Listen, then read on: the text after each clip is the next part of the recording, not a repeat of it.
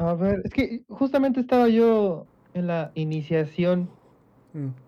Porque en la, en la lab tenía la conferencia, en la pantalla grandota tenía la conferencia de... Iniciación y conferencia, ¿suena a, negocio multinivel o a secta satánica? secta satánica. ok. Langaria.net presenta Showtime, el podcast más Hola y bienvenidos a la edición 250 del Showtime Podcast. Yo soy Roberto Sainz o Rob Sainz en Twitter y llegando al primer cuarto de millar de los Showtime Podcast, nos decidimos eh, ahora en jueves debido a varias situaciones traerles una nueva edición. Como nos ven, estamos todos completos y listos para darles un Showtime Podcast, pero antes de presentar a toda la camada bueno, ustedes nos conocen. Me gustaría darles un pequeño resumen de lo que vamos a platicar esta noche, como por ejemplo el PlayStation Showcase que se dio lugar hace algunas pocas horas, en la escasez de los chips que seguirá durante el próximo año, según Toshiba, los, bueno, los rumores que dicen que el Game Boy será el próximo en llegar al Nintendo Switch Online, el, reclutamiento por parte de CD Projekt Red para ah, los mods o los creadores de mods y les ayuden a reparar Cyberpunk 2077, que la Overwatch League empezará a utilizar una versión temprana de Overwatch 2 a partir del próximo año y que siempre sí podrás mejorar Horizon Forbidden West del Play 4 Play 5, además de otros detallitos de estos tipos de versiones, así como también el, bueno, la renuncia forzada casi casi del ahora ex presidente operativo de Tripwire. Ahora sí, empecemos con las presentaciones. Como ya podrán ver, estamos todos listos y entre ellos está el productor del show de podcast en vivo. Zampi, ¿cómo estás? Aquí, todo bien, enseñando rodilla, mira. Uh, Nos van a manejar, güey. Para, que se alteren los norteños. Todo bien, carnal. Ha sido una semana este, entretenida, divertida, con muy buenas noticias. Pero ya listos de que estamos acá en, su Showtime podcast favorito. Te, te, va a decir la Bokis yo te tengo para mí, no enseñen la pierna, güey. ir a Boqui. y Mika, güey. güey. También, no enseñen la pierna. Y Mika también. Las dos, uh. Así, de, uh, así de hoy, porque estás enseñando la pierna. Tápate. Este, pero todo bien, canal. Qué bueno que estamos aquí a todos reunidos. Nada más tuvimos que esperar al Inge como 25 minutos, 30 minutos, más o menos, más o menos, give or take. Pero ya estamos aquí. Como siempre, justamente el, el que nos quita el sueño, el que nos hace esperar el ingenierillo viejo, ¿cómo estás? Bien, pues ya saben, yo soy muy celoso de mi deber, entonces ahorita surgieron ahí unos bomberazos en el trabajo y, dijeron, busquen, busquen al ingenierillo, búsquenlo, porque él nos va a resolver este pedo.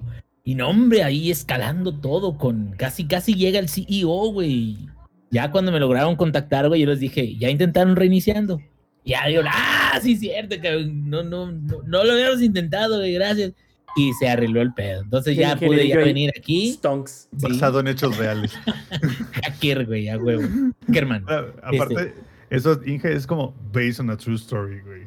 Sí, sí, sí, based on true events. Pero órale, ya listos aquí, pero siento de que de lo que vamos a hablar bastante es del show de, de Sony.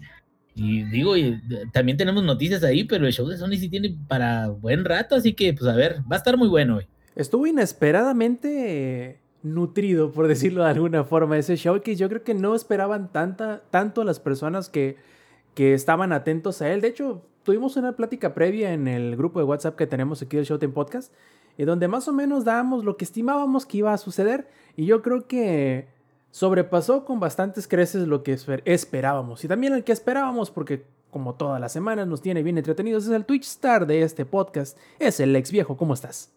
Hey, ¿qué onda, gente? ¿Cómo están? Bienvenidos todos. Este, pues hoy, hoy ya hemos tenido un par de días, ¿no? Ahí con inconvenientes, que ayer que se vio a la luz y que no, por las tormentas y demás. Y hoy porque salí tarde de clases, pero bueno, ya andamos aquí listos para hablarles de muchas cositas como surus tuneados, pero de eso más adelante. Perfectísimo. Y también tenemos el tuneado del. Bueno, yo lo veo un poquito ahí como que, como que trabado al Eddie, pero esperemos que sí siga con nosotros. Eddie, ¿cómo estás?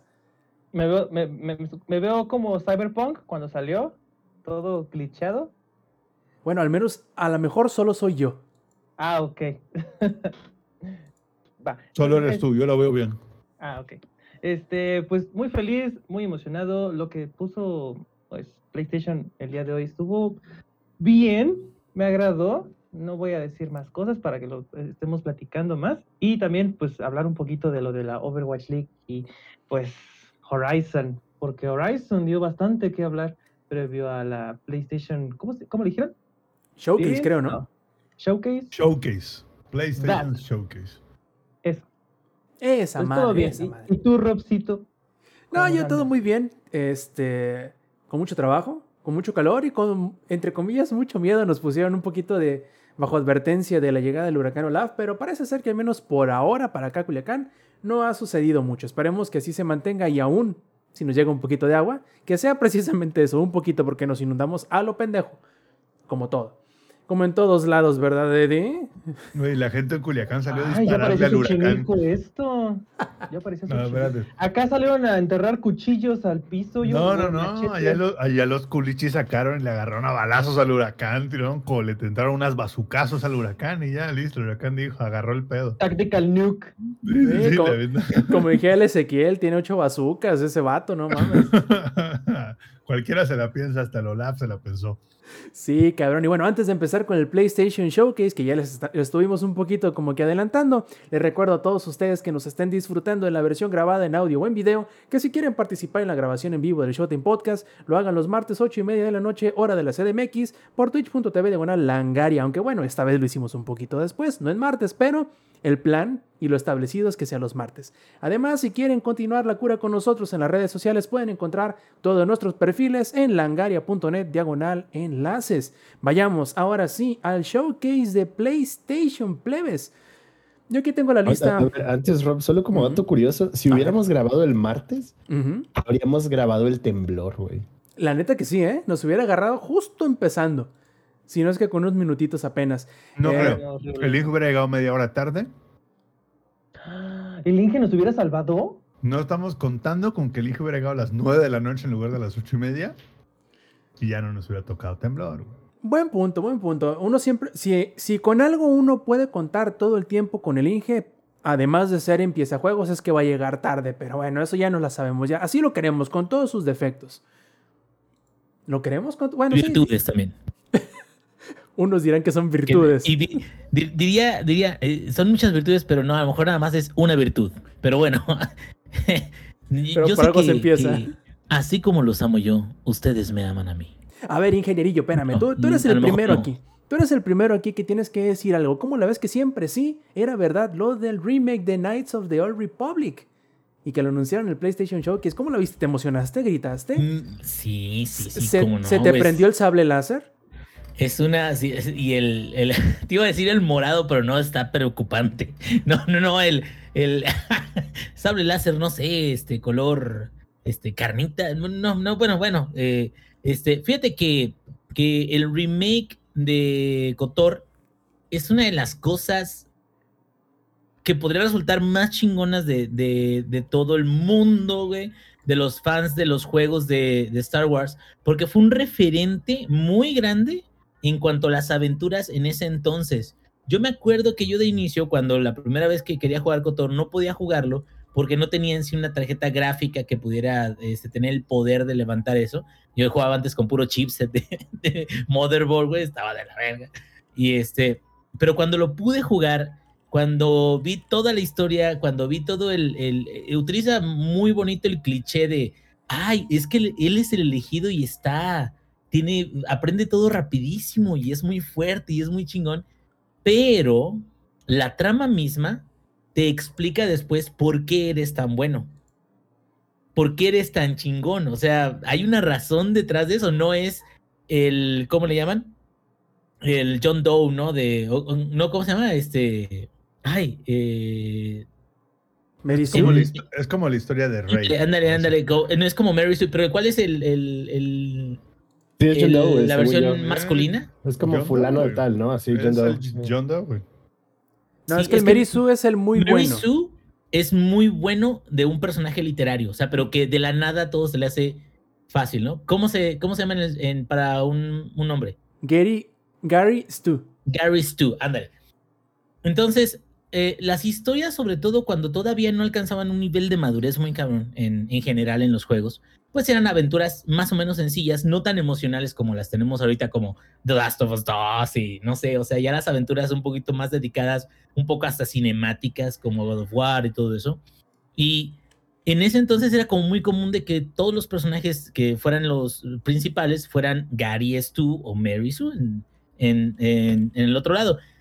Y cuando te das cuenta por qué era tan bueno, es, es que una de las cosas más chingonas que ha pasado en, en la, la, historia de los RPGs que yo he jugado, y más todavía en la historia de Star Wars. Me gustaba muchísimo cómo manejaron el inicio de, del juego, este, cómo te van integrando en la República, en los conflictos que hay. Digo, ya tiene muchísimos años y lo vuelves a jugar en este momento, pues sí, ya se te hace un juego muy, muy, muy viejito, porque las mecánicas son mucho, muy... Eh, eh, ahora sí de que no, no estaban pensadas para tener mucha calidad de vida muchos años después. E incluso eligieron los desarrolladores darle un upgrade de calidad de vida, pero al 2, que también es muy bueno.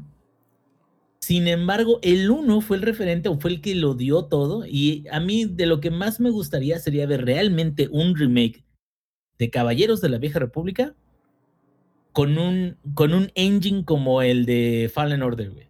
Digo, por supuesto que no sería el mismo gameplay. Porque tal cual, Cotor es un juego muy cotorro, por cierto, de RPG, que es incluso más parecido, se puede decir, a la acción que tenemos en juegos como Divinity. Claro de que era con personajes mucho más grandes, o sea, no era como isométrico, pero o sea, es mucho más parecido y dinámico en la acción de que tienes tu party y tu party le vas diciendo qué vaya haciendo, que, cómo vaya este, atacando a los enemigos, qué poderes de la fuerza debe de utilizar, y creo que eso debería de mantenerse o si hay alguna forma evolucionada de ese tipo de gameplay, debería de ser algo parecido a lo que hay en Final Fantasy VII. Que lo he dicho más de una vez. El remake de Final Fantasy VII, independientemente de que le falta historia, que ya le quieren meter otra este, DLC de historia aparte. De que va a tardar o sea, 20 años en completarse. Va a tardar 20 años en completarse. O sea, independientemente de eso, es un remake muy bueno. Es un remake en toda la extensión de la palabra, porque no nada más los modelos, el engine, el, el combate está mejorado, los, todas las, la, lo que ves en el juego está hecho de nuevo en honor al original. Y eso es yo creo que lo que debería de pasar con Caballeros de la Vieja República. ¿Cómo ven? Pues mira, mientras no nos hagan un Mass Effect, todo bien, güey. Y, y, esa es otra. Eh, eh, estábamos platicando, Sam y yo, así de: Está de oferta el Mass Effect, casi mil pesos. Y de que, güey, la neta se mamaron porque lo quieren cobrar como nuevo. Y no le hicieron mucho. O sea, sí se ve bien. Los juegos no tal cual están buenos, güey. Los juegos tal, tal, cual están buenos. Pero es casi, casi como, le, ¿cómo le dicen? El gold coding. O sea, es casi, casi el mismo juego, pero nomás le echaron ahí una, una este, una arregladita y ya. Ahora le véndelo otra vez al precio completo. Te quedas, no, o sea, el, ojalá no. El, Iluminación, ¿no? El, el cotorro no anunciaron, ¿verdad? Si solo va a ser para Play 5. Dijeron que sí, pero porque es el showcase. Lo más seguro es que también vaya a salir para el Xbox Series. Pero creo que, que, hasta ahora. Como un time exclusive, probablemente. Probablemente sí, porque fíjate, no he visto yo ningún tipo de. Eh, de comunicado de prensa en donde salga eh, Electronic Arts a decir qué onda. Entonces, lo más seguro pero es que. Es que ya no está hecho por Electronic Arts este, ¿o sí? Eh, sí, o sea, no por un estudio de Electronic Arts, pero obviamente es una propiedad de Electronic Arts. Entonces, no han salido ellos a Mm. dar todavía ningún tipo de comunicado de prensa en donde ya ves que al calce siempre viene, va a salir para bla, bla, bla, bla, bla. Eh, y como solo ha salido el puro video de la PlayStation Showcase, lo único que se sabe hasta ahora es que va a haber versión de Play 5. Es lo que se sabe. Muy seguramente vayan a, Ya- esclarecerlo ya en lo- algunos días. Ya encontré como el comunicado. Va a ser exclusiva de consola al lanzamiento, pero también va a salir en PC. Ok. O sea, va a, va a salir en PC y Play 5 al launch date y later on al Xbox. Seis meses, un año, por lo general es lo. Exacto, y seis meses, un año directo al Game Pass probablemente. Eh, Sí, no lo dudes. no lo dudo. Pero No sí, lo dudo la verdad qué bueno. A ver qué tan profundo es el remake, sobre todo porque es un juego viejo, cabrón. O sea, es un juego que lleva para 20 años. Entonces, ojalá, ¿sabes qué estaría perro? Y ahí el ex me va, me va a- apoyar, que fuera un remake como le hicieron al Halo Combat Evolve en el Master Chief Collection. Que lo mejoraron por completo visualmente. Literal, es- se ve 200 veces mejor que el original. Y aparte, le trajeron como ciertas mecánicas y ciertos este, esquemas de controles del Halo 2 y el 3, que no estaban en el 1 a la hora de lanzarlo. Entonces, ojalá, ojalá sea algo así. Estaría chido. Yo, yo no jugué el 1 de Cotorro, yo nada más jugué el 2, porque pues cuando salió el 1 yo literal tenía como 11 años, algo así, ¿no? O sea, el Inge, porque ya es todo un señor, cabrón. Entonces, a mí ya me tocó el, el Cotorro 2, pero si está a la mitad de bueno que el 1, chulada. Vamos a ver, yo también estoy de acuerdo en que la forma de hacer los, los, los remakes quizás sea un poquito como un punto medio o acercándose a lo que quiere hacer primero Dead Space y también a lo que hizo Final Fantasy VII. Yo creo que esa es como que la ruta correcta. Sobre todo porque ya hemos visto aquí entre nosotros que las opiniones son muy, em, en cuanto a remakes, son muy desfavorables y nada más es ponerle la manita de gato. Porque sobre todo no te lo van a querer vender barato, cabrón, chingada madre. O sea, es, es, ya hablaremos de ello, pero es por un lado PlayStation y por el otro lado es Electronic Arts. O sea que no mames, no sabemos ni para dónde irle en cuanto a precios. Y Está aparte, cabrón. Bueno, pero no importa, sabemos que la gente del Play 5 paga precio completo para tener la experiencia completa, güey. Claro está, claro está. Muy, claro muy. está, claro está. Por eso van a volver a pagar 60 dólares por el Grand Theft Auto 5 Remake. No lo dudes ni, ni tantito. Bueno, no, de hecho va a ser regalado no, eso, no- ¿eh? No es, re- no es remake, es como... ¿Upgrade? Es, es como un upgrade, ¿no? Nada más. Pero es regalado para los que tienen el Grand Theft Auto 5 en Play 4. Así es. O sea, quien no lo tenga en Play 4, que seguramente ya todos lo tienen, pero quien no lo tenga, irá a pagar otros 60 dólares por la versión de Play 5. Pues mira, no sé cuántas personas haya vivas que no lo tengan y que lo quieran, porque creo que ya vendió como, como 80 millones de copias. O sea, no mames, o sea, todo el mundo y su mamá lo tiene. Y en Yo varias lo tengo versiones. hasta dos- yo lo tengo hasta dos veces, güey, creo. Lo regalaron en la Epic, güey. Lo Además, regalaron en la Epic, lo tengo- creo que lo tengo en la Epic, lo tengo en Steam y creo que lo tengo en el Xbox. Nada más falta para el Switch y ya, con eso ya se hace todos los. Uy, no. Pero no estás viendo cómo le fue al Sony, No, carnal, y tú quieres el GTA V. O sea, de- Sí, Oye. no manches. Se va a ver The como el Vice Witcher City, 3. güey. Se ve, este. Se ve. ya. Es- Se así ve. de- así, así de. eh, Grand Theft Auto 5 para el, para el Switch y le di, no mames, está bien chido el GTA San Andreas, güey. O sea, Sí, sí, literal, sí, sí cae como San Andreas. La otra vez estaba jugando el, el de Witcher 3 y dije, ay, mis lentes ya no agarra y de repente, dije, no. ah, no, no está cargando ya. ¿No? güey". Oye, Zampi, deja tú como el San Andreas, como el GTA 3, que hacías el paneo así, movías la cámara y se y corría como a tres cuadros por segundo con fog aparte para que no se Sí, notara que, güey. que estaba todo paniqueado. Sí, la- No, no, pues, no, de pobre me- Switch. Me, acuerdo, me acuerdo cuando, salió- cuando sacó el Other Worlds en Switch. Digital Foundry hizo la comparación y nada, güey. O sea, lo corre mejor tu calculadora Texas Instrument, güey. Así te la pongo. Ahora, yo sé que ah, no es punto de comparación porque el juego No, no, claro. existe en otro lado, pero por ejemplo, la otra vez volví a jugar Monster Hunter World en la PC y dije, ay, no mames, ¿a poco así de chingón se ve? de, venir del de, de venir del de Switch, güey, que es una joya, güey, pero gráficamente sí se queda corto, pues. Sí, no, y conozco a varios que decían que no, es que sí se ve bien chido y a lo mejor hasta más de Word. Estás pendejo, güey, es que tienes rato que no yo lo juegas. Conozco gente, güey, que dijo eso. No, es que el de Switch no le pide nada al World, güey, en la PC. Y fue como de, mm, o sea, se ve bien, güey. Se ve mejor de lo que creí que se iba a ver, pero juega no, bien? Es que tiene un es- estilo ajá, muy se chido. juega eh. bien. No Esa tiene la- esa- frame drops, pero bueno, eh, es pero pues no, gente. no me chupes el chorizo también, ¿no? Esa es la gente que ve las comparativas de gráficos en YouTube y dice, pues se ve igual en mi pantalla de 720p a 30 FPS el video de YouTube, se ve igual. Entonces, eh, seguramente es por eso.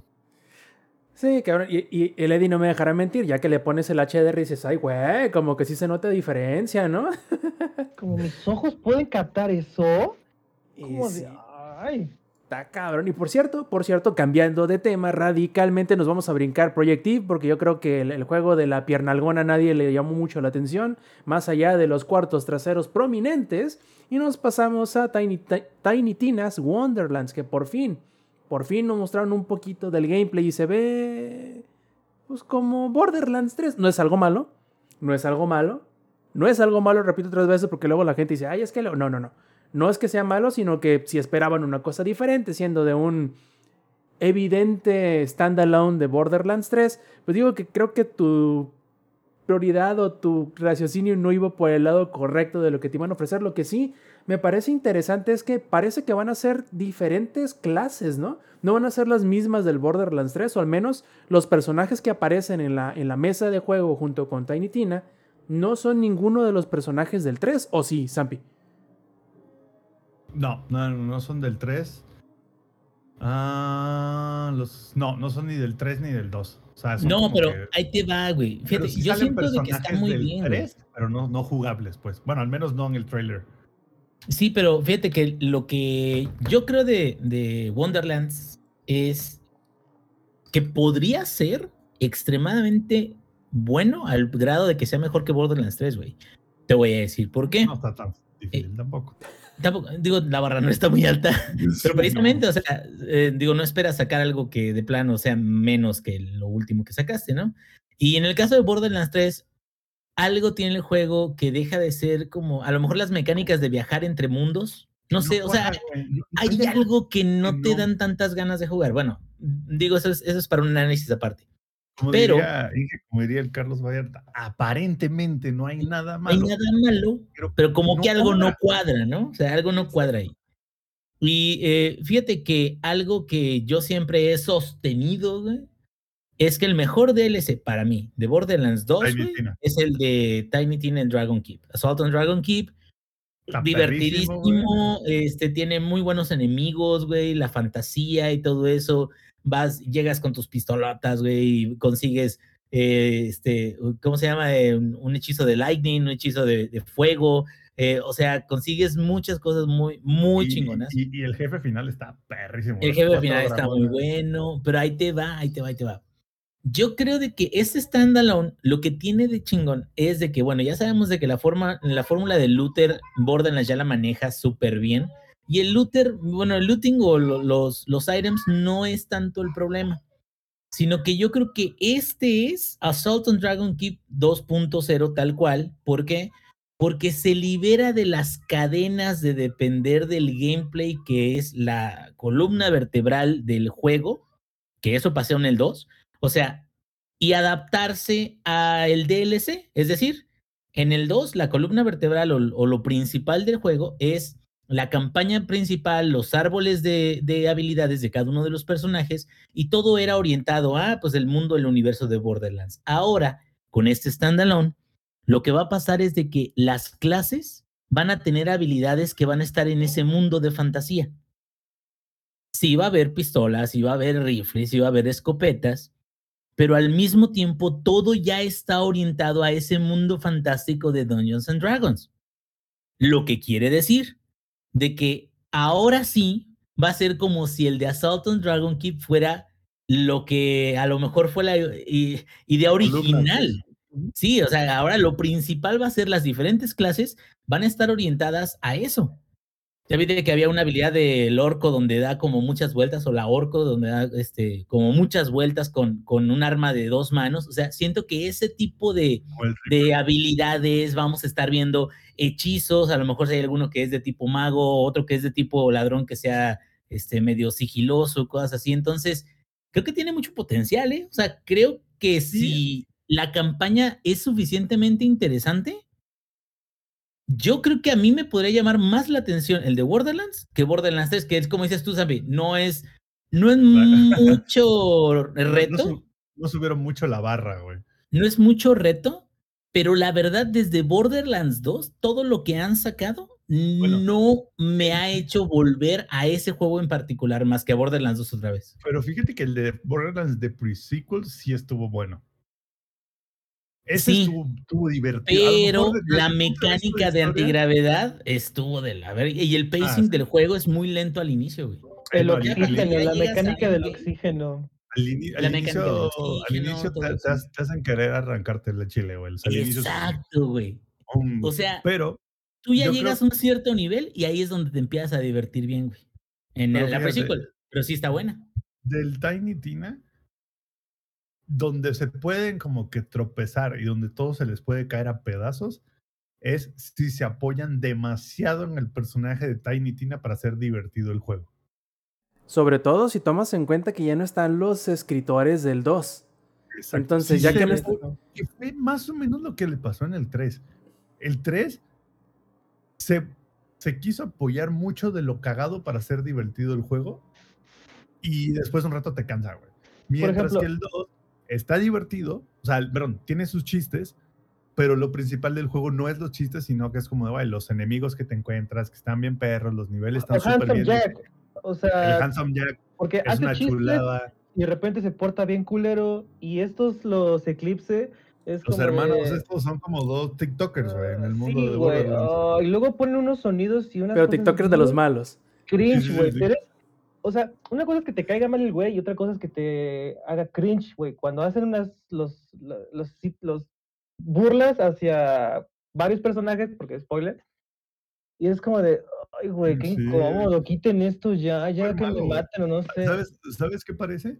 Que en Kermés de sexto de primaria, el, el tío de alguien le encargaron a escribir los chistes. Ándale, güey. Se nota que el- los guionistas que tenían su fuerte no era ese tipo de humor. Y No. quisieron seguirle, quisieron seguir aprovechando esa arma que usaron también en los juegos anteriores, pero ya no tenían a los especialistas para ello, pues, y se notó mucho. Y eso es lo que a mí me preocupa, ¿eh? No solo no tenían a los especialistas, sino que se apoyaron más del chiste que en juegos anteriores. Y lo siguen usando. Por ejemplo, lo del Bot Stallion, de este Ya, Jack. Sigue y sigue DLC tras DLC. Ya salió en Tiny Tina otra vez, pero ahora sí ya salió. Ahora sí ya salió el Bot Stallion. Y lo siguen usando No, te digo, o sea, de forma. do- don- donde, puede, donde se les puede caer a pedazos el juego es en eso. Que abusen de del personaje de Tiny Tina y abusen de ese, humor. como o sea, que del- de ese humor para hacer la historia. Creo que ahí es donde se les puede caer. Vamos a ver qué pasa. Como dice el Inge, la verdad es que el DLC de Tiny Tina del Borderlands 2 era increíblemente bueno y pro- seguramente por eso es que tenemos un spin-off standalone de Tiny Tina, porque fue súper bueno ese DLC. Así es. Lo curioso, viendo en cuanto a fechas de lanzamiento, yo me acordaba que, que Wonderlands iba a salir a finales de este año y lo terminaron moviendo hasta marzo del próximo. O sea, si les está pegando macizo la, la, la, la COVID, no manches, están tan cabrones. Luego, porque también el que sigue, Forspoken, va a salir en primavera de 2022, que tengo como que ciertos sentimientos Todo va a salir en encontrados. marzo, ¿no? Casi, casi. Cas- De lo que, de lo que viene aquí en, en la lista, va a salir Tiny Tina, va a salir Forspoken, eh, GTA V, ¿cuál más tengo? Ah. Turismo creo que también sale en Gran marzo. Turismo, tiene razón. O sea, ahí ya son Oigan. cuatro juegos. Oigan, ¿y ¿Mm? no será la estrategia que vimos ya, creo que, no me acuerdo, en unos, en unos cuantos showcase pasados donde todo lo anuncian para una cierta fecha y como a los dos meses, no, ¿qué creen? Ya lo vamos a retrasar, no, ¿qué creen? Vamos a retrasar este también, no, este también lo vamos a retrasar. Entonces como que el showcase es como para crear el hype, pero a la vez no posible. cumplen con esas fechas. Es posible porque también, si te das cuenta, en los juegos que se han anunciado hace poco también en la Gamescom, muchos fueron para febrero y también para marzo. Yo nada Entonces, más tengo una. ¿A, a qué ver. le temen? ¿Por qué no sacan nada en noviembre y diciembre? ¿Por qué no sacan cuando va a salir el Halo y cuando va a salir Forza Horizon 5? Quién sabe, bien raro está eso, carnal, ¿eh? Están esperando hasta que pase el hype de Halo. Y no creo, porque tres meses se me hace como que poco tiempo, sobre todo para un juego que va a ser free to play. Pero literal, todos los anuncios de Sony van a salir después de todos los anuncios de Microsoft. Ojo, no es nada malo tampoco, ¿eh? Al No, contrario, no. yo creo que es algo bastante atinado por su parte, porque ¿para qué le van a Pero- jugar al vergas y competir pero- contra eso? No, pero ahí te va. Cuando estaba el Play 4, Sony era quien decía, yo lo voy a sacar cuando quiera y tú, Microsoft, juega alrededor de mi calendario de lanzamientos. O sea, literal, Sony era que decía, era el primero en salir a decir cuándo iba a sacar las cosas. Y ahora como que se están viendo así como de, "Mm, en marzo. ¿Y qué tal? Y como dice el Inge, ¿qué tal que es así como de, ya llegando marzo? ¿Y que creen que siempre no? Otro showcase, ¿no? hace- Y le cambian la fecha. me hace muy raro, güey, que prácticamente, o sea, la mitad de los juegos como importantes que sacaron, todos salen en marzo, güey. Eso se me hace raro de parte de Sony, ¿no? Sí, es, algo es- muy curioso, muy curioso. Lo que les decía. Forspoken, no sé si, si algo les llame la atención de este juego. A mí tengo como que sentimientos encontrados porque por un lado se me hace que la, eh, la locomoción, o sea, la forma en cómo te mueves, el mundo está interesante, eh, los diseños de los personajes se ven bastante chidos, pero como que no termina de cuajar necesariamente para decir, ok, me llama la atención por completo. Tiene como que ciertos elementos en los que debería yo estar completamente a bordo con esa propuesta, pero como que todavía no alcanza a cuajar. Creo que probablemente sea mi, hasta cierto punto, mi aversión al género Isekai, que no sé si alguno de nuestros escucha sepa a qué se refiere. Es el término que utilizan, por ejemplo, en Japón para todas las historias en donde un personaje, sobre todo el principal, se transporta de un mundo a otro para donde se llevará a cabo la historia, que es más o menos lo que sucede en Forspoken. Una muchacha en el mundo real, el de nosotros, termina siendo transportada por un portal hacia un mundo de fantasía y no sé qué desmadre. la película de Monster Hunter. Ándale, más o menos, o como la de Jumanji, que por cierto acaba de ver la segunda película de las nuevas y me gustó bastante, está muy divertida. La veré. Pero, de este, no sé, hay algo que, que como que no, como dice este Carlos Vallarta, ¿no? Todo relativamente está bien, pero como, que todo se ve bien, pero como que algo no cuadra, cabrón. Ándale, algo así ya. A ver si luego con lo, con lo que sigan mostrando del juego termina convenciéndome, pero por ahora, como que algo no cuadra todavía. Luego nos volvieron a mostrar Rainbow Six Extraction, que saldrá en enero 2022. Ese es otro juego que también. Esa madre como fósil de Lunam nada más no se gradúa, güey. ya verás que es el ex, güey. Sí, aparte ya hasta se transformó, ya cambió de carrera el Rainbow Six Extraction. Es el ex, güey. Eres tú, güey. Porque antes no era el Extraction, antes era otra cosa y, y era... Outbreak creo que se llamaba. Ajá, y no era un top-down shooter tampoco, o sea, antes, antes, o sea, le han ido como que cambiando. Primero estudió ingeniería industrial, luego mecatrónica y ahora están en comunicaciones. Mm, en marketing y medios digitales, pero sí mal. Mientras no sea como Beyond Good and Evil, que se fue anunciado para hace dos generaciones y se ve que vaya a ser para otra generación, todo va bien. Mientras nada más sean años y no generaciones, creo que está bien.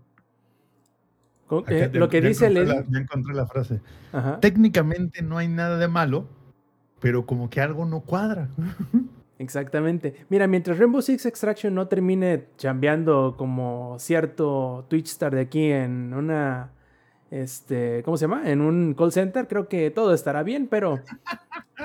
está curioso está curioso. Desde, la, la, propuesta está interesante. Vamos a ver ya en la, en la, ejecución cómo les va, porque es donde siempre como que es en lo que se tropieza Ubisoft al principio y luego como que lo va arreglando hasta que por fin queda eh, entre que 2-2 y bien. Esperemos que no le vaya tan peor a Extraction. Es, es, Skull and Bones. Ay, cabrón, no, ese Skull and Bones le ha ido de la hiperreata. Ni siquiera ha dado el primer paso con el cual se pueda trompicar. Con eso te digo todo. Y brincamos. Si no has dado el paso, no te puedes trompicar. Exactamente, exactamente. Así es, exactamente. Y otro más que podemos ahí eh, llamar al ingeniero e invocarlo, por decirlo de alguna forma, para que nos hable es de Alan Waka, las Remastered, que creo que ha escuchado bastante cosas en contra del ingenierillo. Esperemos no venga muy enojadillo el ingenierillo y que esté de menos un poquito emocionadillo el ingenierillo por Alan Wake Remastered, ¿verdad? Pues emocionadillo sí estoy. Enojadillo, más o menos. Este, pues fíjate, eh, dos cosas, güey. Número uno, tengo que reconocer, digo, a pesar de que soy el hijo pródigo de Remedy, pues, porque a mí me gusta tal cual los juegos que han desarrollado y sé que no son perfectos, por supuesto, pero me gusta mucho el tipo de historias que sacan. Entonces ahí, desde ahí ya soy mamador, ya soy FIFA de Remedy. ¿Qué es un FIFA de Remedy? Un Sam Lake, no sé, no sé, güey, algo así. El chiste es este, vi las fotografías o las imágenes de, del remake o del remaster de, de, Alan Wake y tengo que reconocer que se ve culerón, güey. Es neta. O sea, no, no estoy diciendo, no estoy diciendo que. O sea, ¿el juego o le estás diciendo feo a Alan Wake?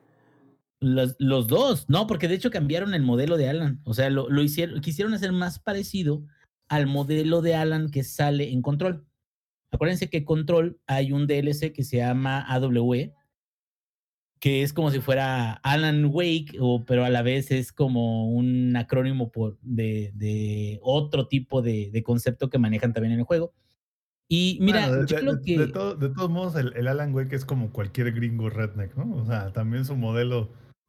No es un modelo que digas, uy, qué característico, tampoco, güey. exacto, es, pero, es, es, como este Árbol 3, el modelo de Árbol 3. Pero a lo que voy es esto, fíjate creo que mucha gente, el juego no le gustó también por lo de las mecánicas de las sombras.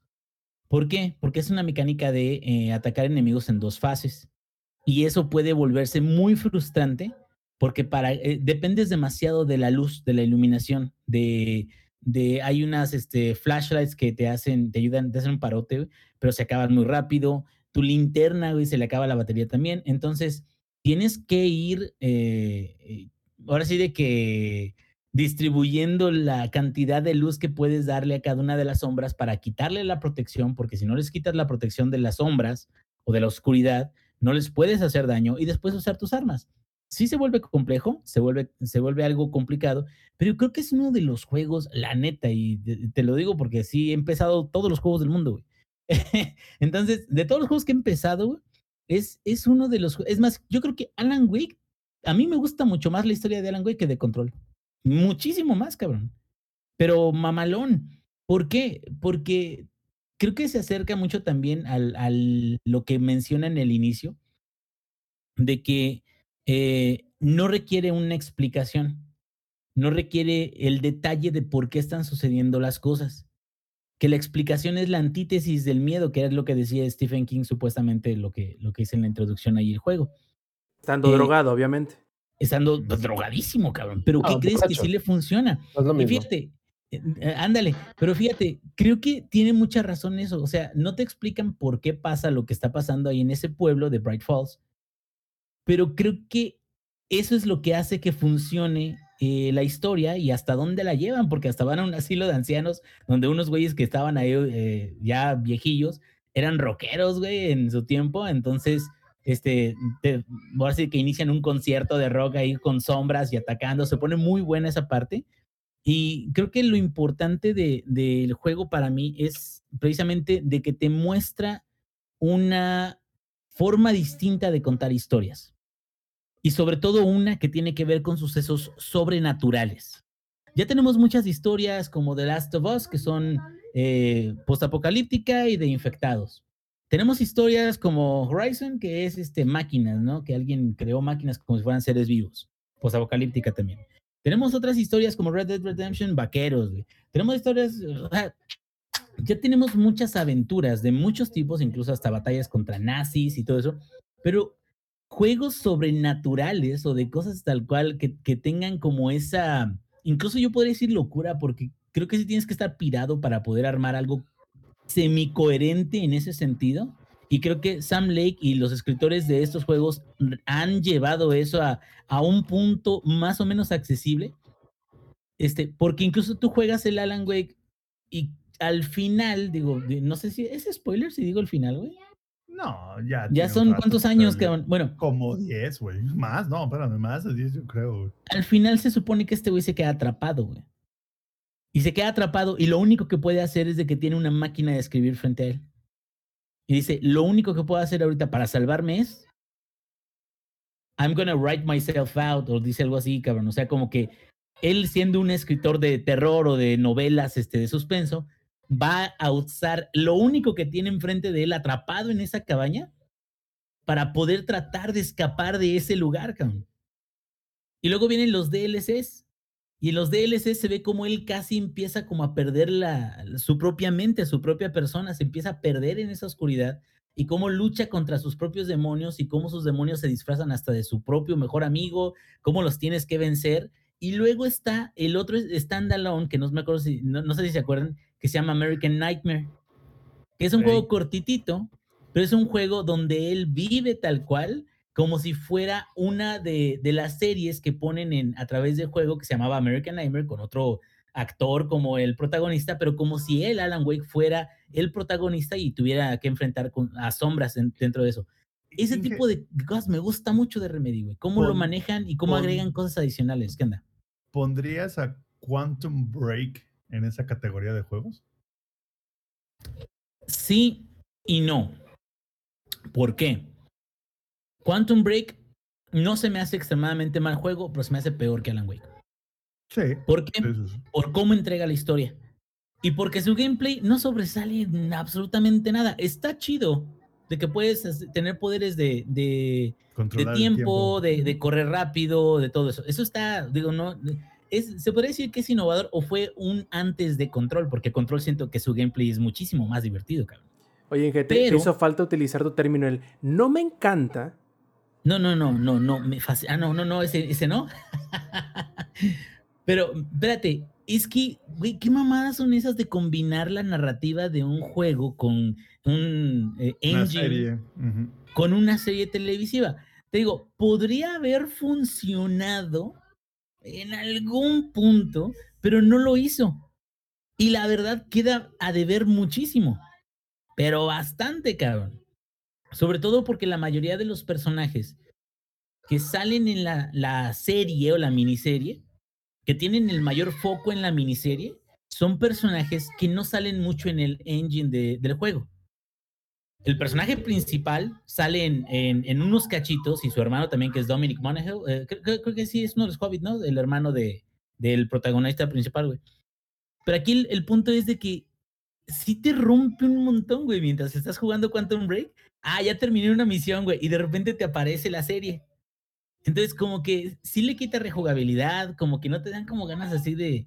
co- Como que te rompe esa inmersión. Y bueno, la historia tampoco no es algo así genial, ¿no? Yo creo, para mí, para mis adentros, me gusta más cómo es Alan Wake, el mensaje que te quiere mandar.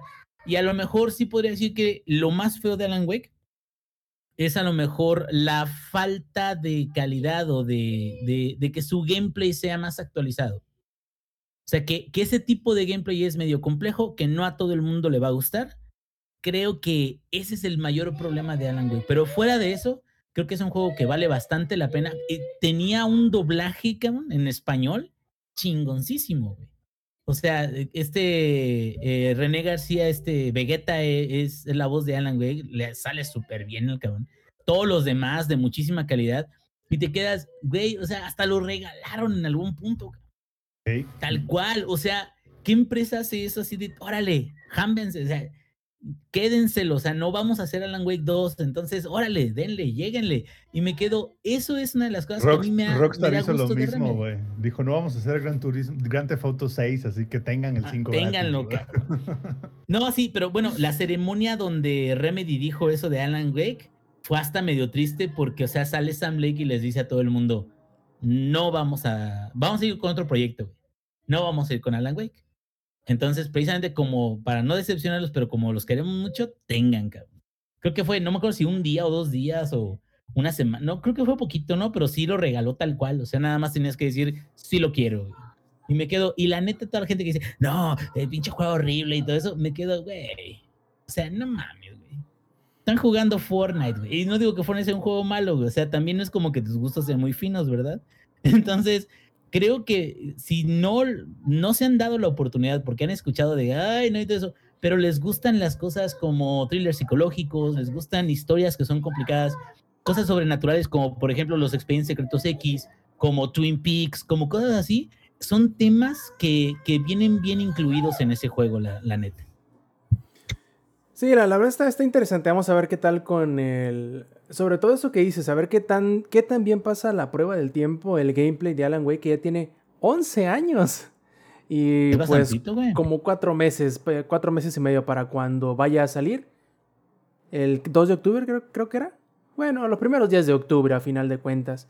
Luego el próximo ya fue el GTA V, que ya hablamos de él en dos ocasiones sin hablar de él. Viene hasta en enero y estará regalado para quienes tengan GTA V en el PlayStation 4. Vamos a ver qué tal. Viene incluido también GTA Online. Que bueno, ¿cómo van a dejar morir a la gallina de los huevos de oro? Obviamente que van a seguir este, ahí sacándole todo el dinero que sea posible. ¿Al- ¿Algún día le llegarán a Skyrim? ¿O tú, ¿O tú qué opinas, Inge? Skyrim es o- otro nivel que no ni siquiera Rockstar con Grand Theft Auto Pues, puede. Lo que pasa es que Skyrim, fíjate, el motor de Skyrim, el que lo hayan podido llevar para Switch, güey. El hecho de que el Inge no conteste sí o no. Güey, es de que Skyrim, la neta, es algo increíble, cabrón. ¿Y cuánto dinero no les ha dado a Bethesda? Sí, no. ah, ¿Cuánto bueno, dinero no les ha generado esa, esa IP nada más, cabrón? es más, estoy seguro de lo que pagó Microsoft por Bethesda. El 40% era por Skyrim. Ándale, cabrón, o sea, O sea, casi, de, de- casi. de lo, de lo que pidieron por Bethesda, el 40% era Skyrim, güey. Sí, y, y mira, la neta, la neta, la neta, creo que el único, el único obstáculo para que GTA sea igual que, que Skyrim pero sería imposible por, por el, las necesidades de ese juego para correr correctamente. Pero lo único que le haría falta sería estar en Switch, güey, porque también GTA ha estado en todo, pero en todo, cabrón. Entonces, y va, va, a seguir estando porque pues a la gente le sigue gustando jugarlo, cabrón. Entonces, pues, ¿qué haces? La gente sigue, pues dale. ¿Y sabes qué? Creo que lo chingón también de eso es de que creo que la fórmula en lugar de desgastarse igual que un MMO de paga, como lo habíamos platicado en algún podcast pasado, creo que a lo mejor hay gente que se queda, ah, mira, este juego no está caro y déjame ver qué tal está, y a lo mejor le gusta y si lo van upgradeando y lo van mejorando, pues, güey, o sea, está, está toda madre, ¿no? O sea, ya no cuesta tanto, te entrega un montón de contenido, o sea, tiene modo, bueno, es prácticamente un sandbox de una ciudad, güey. Entonces, pues puedes hacer prácticamente lo que quieras, o sea. Hay, ver, hay versión, hay versión hasta para el Oculus Quest, güey. Pues fíjate, o sea, de que va a llegar lejos, va a llegar lejos, cabrón.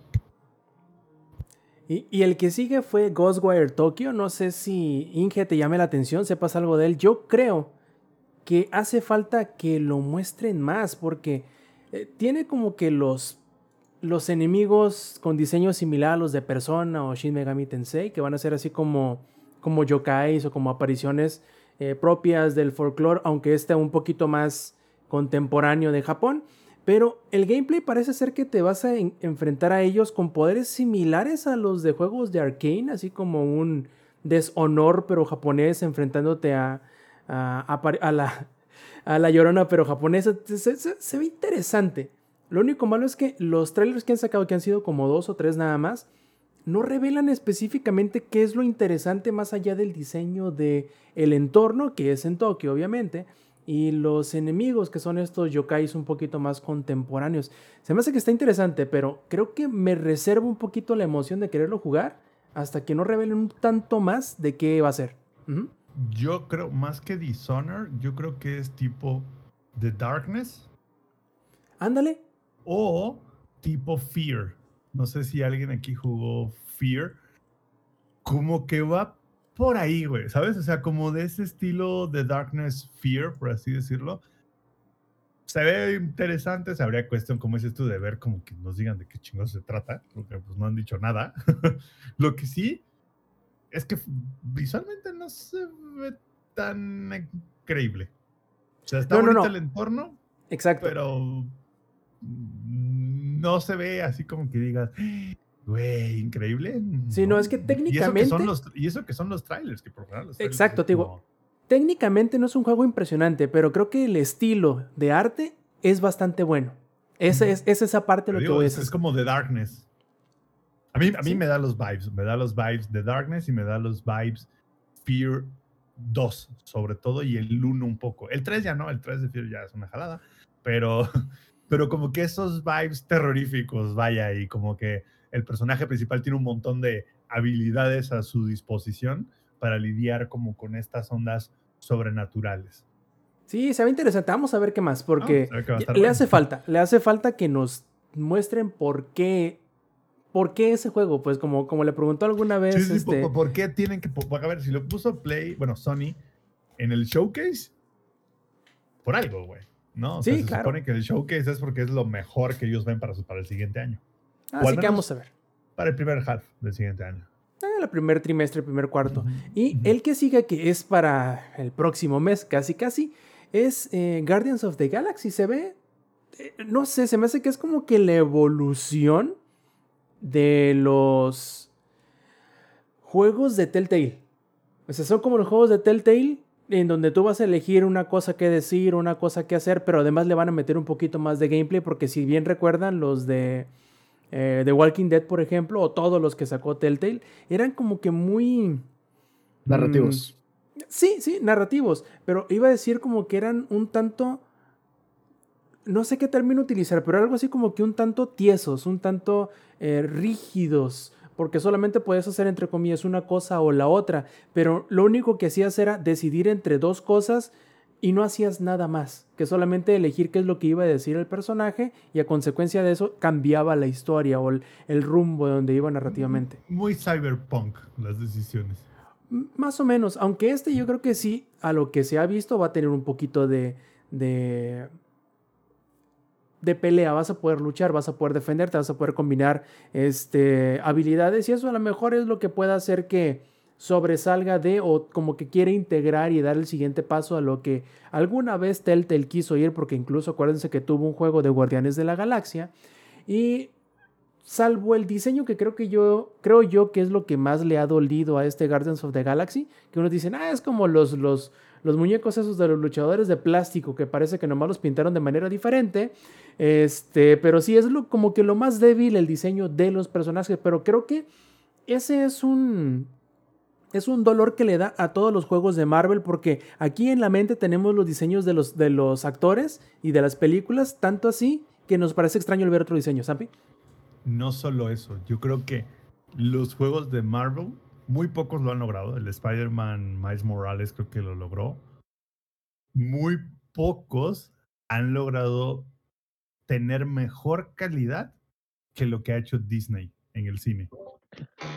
Por ejemplo, lo, que pasa, lo que pasa es que estamos hablando de que son películas de billones de dólares, películas muy entretenidas, muy buenas, pese a quien le pese, que si se parecen al cómic o no, ese es otro tema, pero han sido muy entretenidas y han, sido películas muy buenas con, una con muy buena calidad.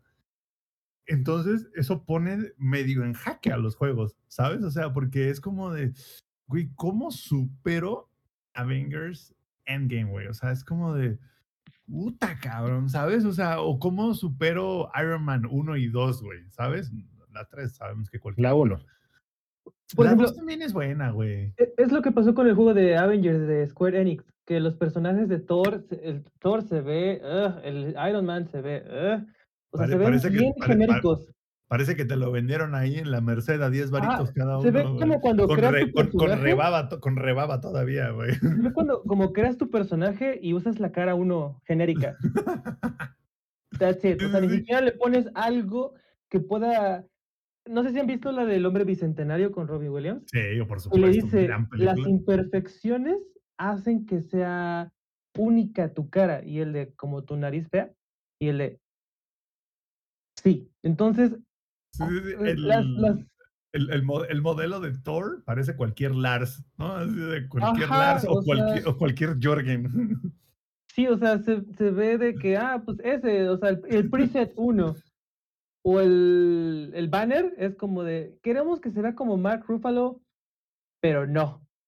Pero no porque no queremos pagar la licencia. Exacto. Es como lo que pasó con The Last of Us, de que la, este, Elliot Page quería demandar a, porque se parecía mucho esta Ellie hace muchos años, hace muchos años algo pasó ahí. Y este, y, y sí, ¿no? O sea, les cuesta muchísimo trabajo hacer ese, esa diferencia. Y eso es, y es lo que estuve leyendo en, tweet, en Twitter, perdón, que los buenos de la galaxia se ven bien, pero a la gente creo que le gustaría ver a los Guardianes de la Galaxia como los pintó James Gunn acá. Pero pues obviamente no lo pueden hacer porque llega papá Disney y así, de eso no es canon, o sea, eso, eso, no son los míos. ¿Qué va a pasar ahí? La gente se va a confundir y pues obviamente papá Disney no quiere que... Ajá, exacto. Entonces, ¿quién quiere una demanda? O sea, una demanda de Nintendo pues nada más es un cease and desist, pero una de Disney si te funa, esa sí está, esa sí está cabrona. Entonces, Sí, ahí yo concuerdo con eso, que los personajes que han sacado de videojuegos para las películas de Marvel, bueno, para los personajes de Marvel han sido muy... Ah", pero Insomniac sí ha sabido hacerlo bien y diferenciar y hacer un Spider-Man diferente a lo que ha hecho antes. A lo, que hecho antes. Ahí te va, a lo mejor Spider-Man funciona también porque es de los pocos que todo el tiempo está con máscara. Justamente. O sea, porque los, ¿eh? los, juegos de Batman son perrísimamente buenos, pero porque Batman todo el tiempo está con máscara. Bueno, el traje. O sea, el traje es lo que lo diferencia. Sí, justo, pero a lo que voy es, no es la persona como tal.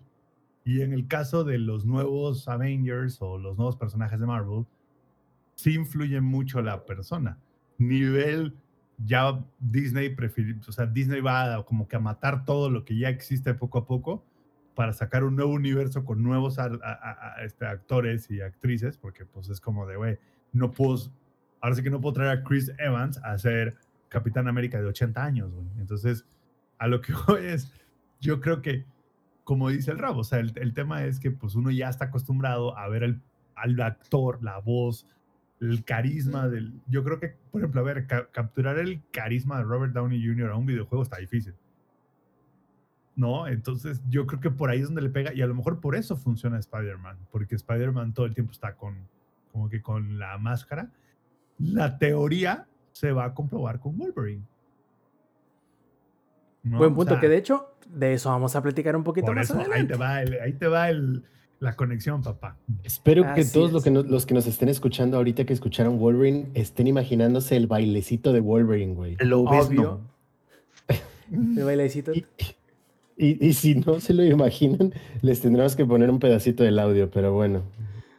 Y sí, de hecho, el que sigue es uno que dice el ingenierillo y que yo pienso que a lo mejor va a suceder como él lo dijo, que es Vampire the Masquerade Blood Hunt, que va a ser un juego multijugador, pero creo yo gratuito, eh, basado en Vampiro la Mascarada. Se ve, eh, se ve, pero...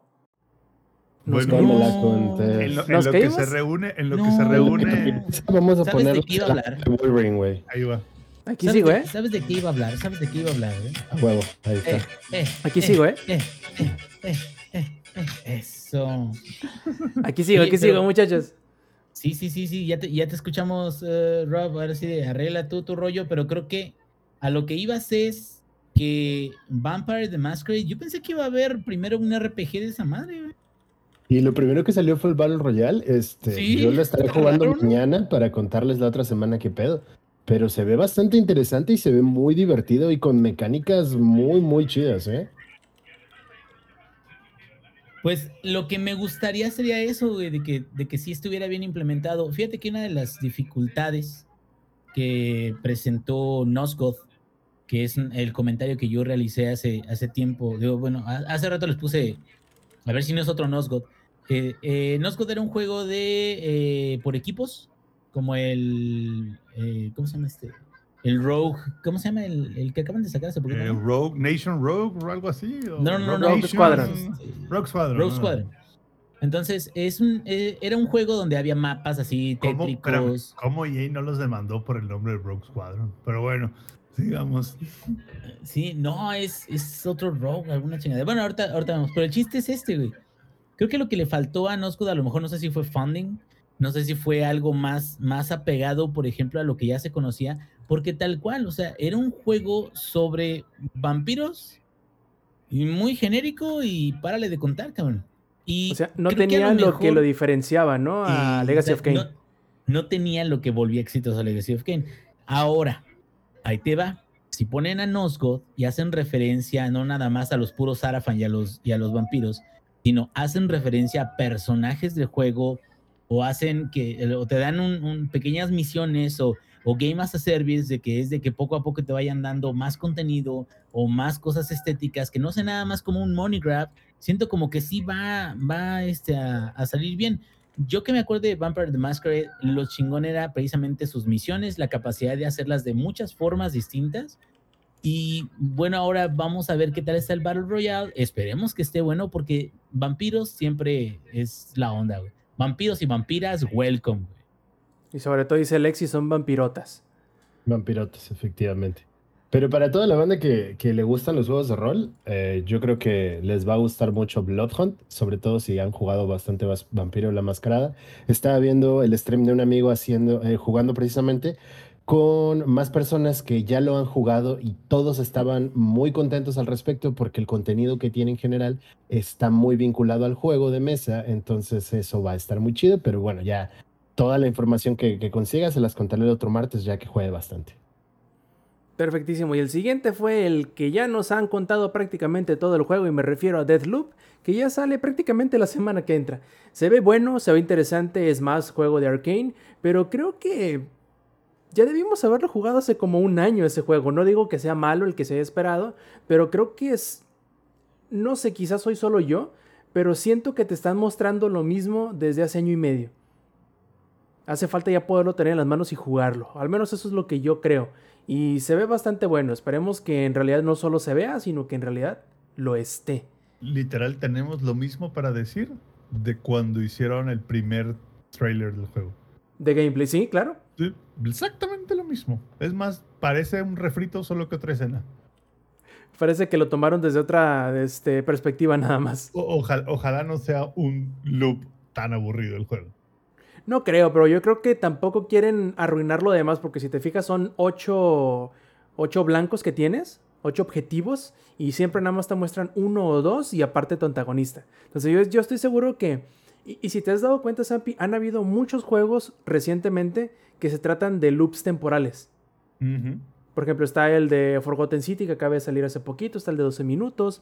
Este, y este es como que otro approach diferente, metiéndole un poquito más de acción, un poquito más de. Y- de- Y, también va, va a salir un. Perdón que te interrumpa. Hay uno que se llama Lemnis Gate o. Lemnis Gate, algo así, que es multijugador con loop temporal. Va a salir en estas fechas y es un tema. Ahorita es que siguiendo el punto de que muchos juegos de loops temporales y es como de. Sal, por ronda 1, el equipo azul como que ha- hace los movimientos de avance, paran y luego el equipo rojo hace sus movimientos y luego el- y se regresan. O sea, las rondas aparte creo que nada más duran como 30 segundos, una onda así. De hecho va a salir en el Game Pass para, los, para nosotros los pobres. Este, así que, pero Los es esclavos, güey. exacto, nosotros esclavos de Microsoft va a salir en Los nuestro Game Pass. de voluntad, güey. Exactamente. Y es como dices tú, basado en la dinámica del loop temporal, así que pues está de moda. Parece ser que todos los desarrolladores de videojuegos ¿Saben vieron ustedes? últimamente este, películas de viaje en el tiempo. ¿Saben ustedes el gameplay o parte del gameplay de Deadloop de dónde viene inspirado de Arkane Studios? No, a ver, ilumínanos, ingenierillo. Bueno, hace, eh, me parece que ya un, más de un par de años, que Arkane Studios, después de haber desarrollado Prey, sacó un eh, DLC que se llama Moon Crash. Moon Crash es un DLC sobre, eh, bueno, tiene muchas de las mecánicas similares de, de Prey. Y Prey lo que era muy bueno, pues, era de que te tenía muchos efectos, por ejemplo, de que eh, había agua, por ejemplo, en un escenario y esa agua estaba electrificada. O había gas en un lado y ese gas salía con fuego, ¿no? Entonces, o había un lugar donde estaba muy, muy frío, congelado, no podías pasar o estaba bloqueado por cosas, etcétera, etcétera. Entonces, lo que hicieron en Arkane Studios con Moon Crash es que eh, ya no es el personaje principal de Prey, que es este Morgan, no sé qué chingados, o no acuerdo cómo se llama, Morgan. Yu, creo que se llama.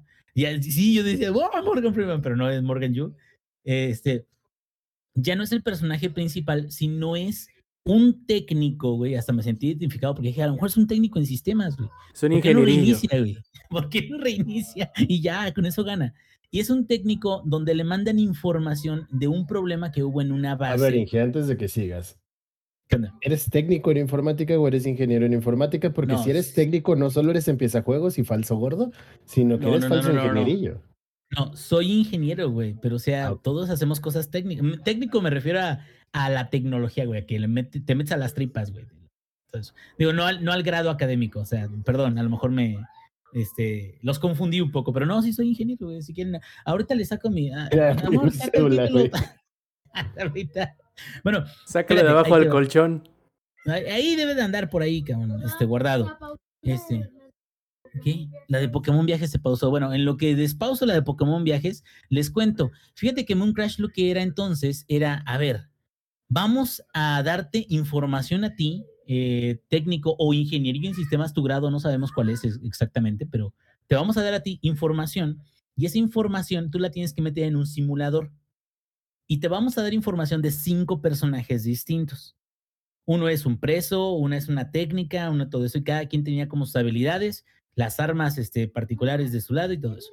Entonces, en la simulación lo que tenías que hacer era eh, que tú decidías con quién empezabas la misión y tenías que escapar de ese lugar. Y había cinco formas distintas de escapar. Entonces, lo que ibas haciendo era de que empezabas el juego con un personaje y tenías que ir adentrándote en esa base lunar y cada vez de que jugabas, esa base lunar, digo, cada vez que as- iniciabas un juego por completo nuevo, esa base lunar tenía cuestiones aleatorias que te iban a bloquear ciertos caminos y que te iban a hacer difícil ciertas cosas, pero los enemigos iban a estar ahí. Entonces tenías que empezar la misión, escapar con uno, luego otra vez empezar la misión, pero con un personaje diferente, escapar con otro, luego empezar la misión otra vez y escapar con otro, y luego hasta con los personajes que ibas avanzando de uno por uno, podías ir desbloqueando áreas para que los siguientes personajes utilizaran esas áreas también. Entonces, si te fijas, hay mucha recurrencia en, ese gameplay. Y yo creo que de eso se va a tratar este Deadloop tal cual. Va a ser, tú tienes unos targets y tienes que matarlos antes que los mate tu rival asesina, ¿no? Entonces, antes de que ella te mate a ti. O antes de que ella te mate a ti, una de, de dos. Entonces, el punto es que seguramente los caminos se van a, van a tener cambios aleatorios. No extremadamente grandes, pero van a ser lo suficientemente significativos como para desviarte en tu plan. Y eso lo que está muy chido es que te da mucha rejugabilidad, porque realmente ningún run va a ser igual porque te van a cambiar los targets, porque te van a poner otros este, eh, retos o, o, desvíos en ciertas áreas del mapa, porque vas a preferir empezar de un lado, vas a preferir empezar del otro, te vas a encontrar armas distintas. Entonces, creo que todo eso, si lo manejan bien y es una versión mejorada de lo que vimos en Moon Crash, creo que sí podría ser un juego, digo, tan cortito como para que termines la misión en menos de una hora, si lo haces bien, pero tan largo como Hades, que cuánto te tardas en hacer un run completo. Yo, solo. El primer run tardas en terminarlo, ¿no? Yo solo tengo un comentario. Si el soundtrack no es este, lo hicieron mal.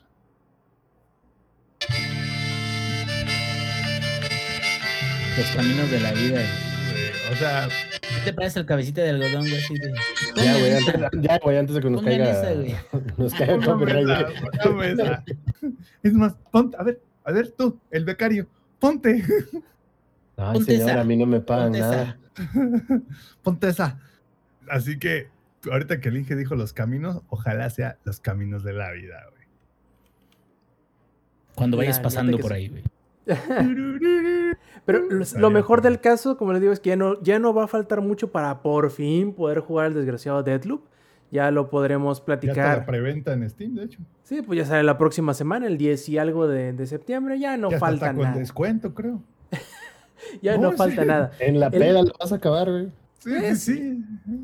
Y el, el, que sigue fue el que no entendí, pero ahorita PlayStation hizo un tweet que medio me aclaró el asunto, que es el juego de Radiohead, que se llama The Kid Amnesia, que va a ser algo así como una celebración interactiva de los 21 años de, de Radiohead, o sea que supongo que es para los que les gusta el grupo, yo ni lo topo, bueno, sí, sí lo topo, pues, pero me estoy haciendo el chiqui bastard nada más.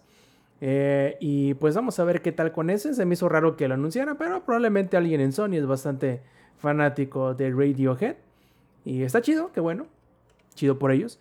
Chido su rollo. Y el que sigue es uno que me dejó intrigado. Pensé que iba a ser una cosa y terminó siendo una cosa diferente. Y a final de cuentas no le terminé de entender nada de qué se trataba. Que es Chia.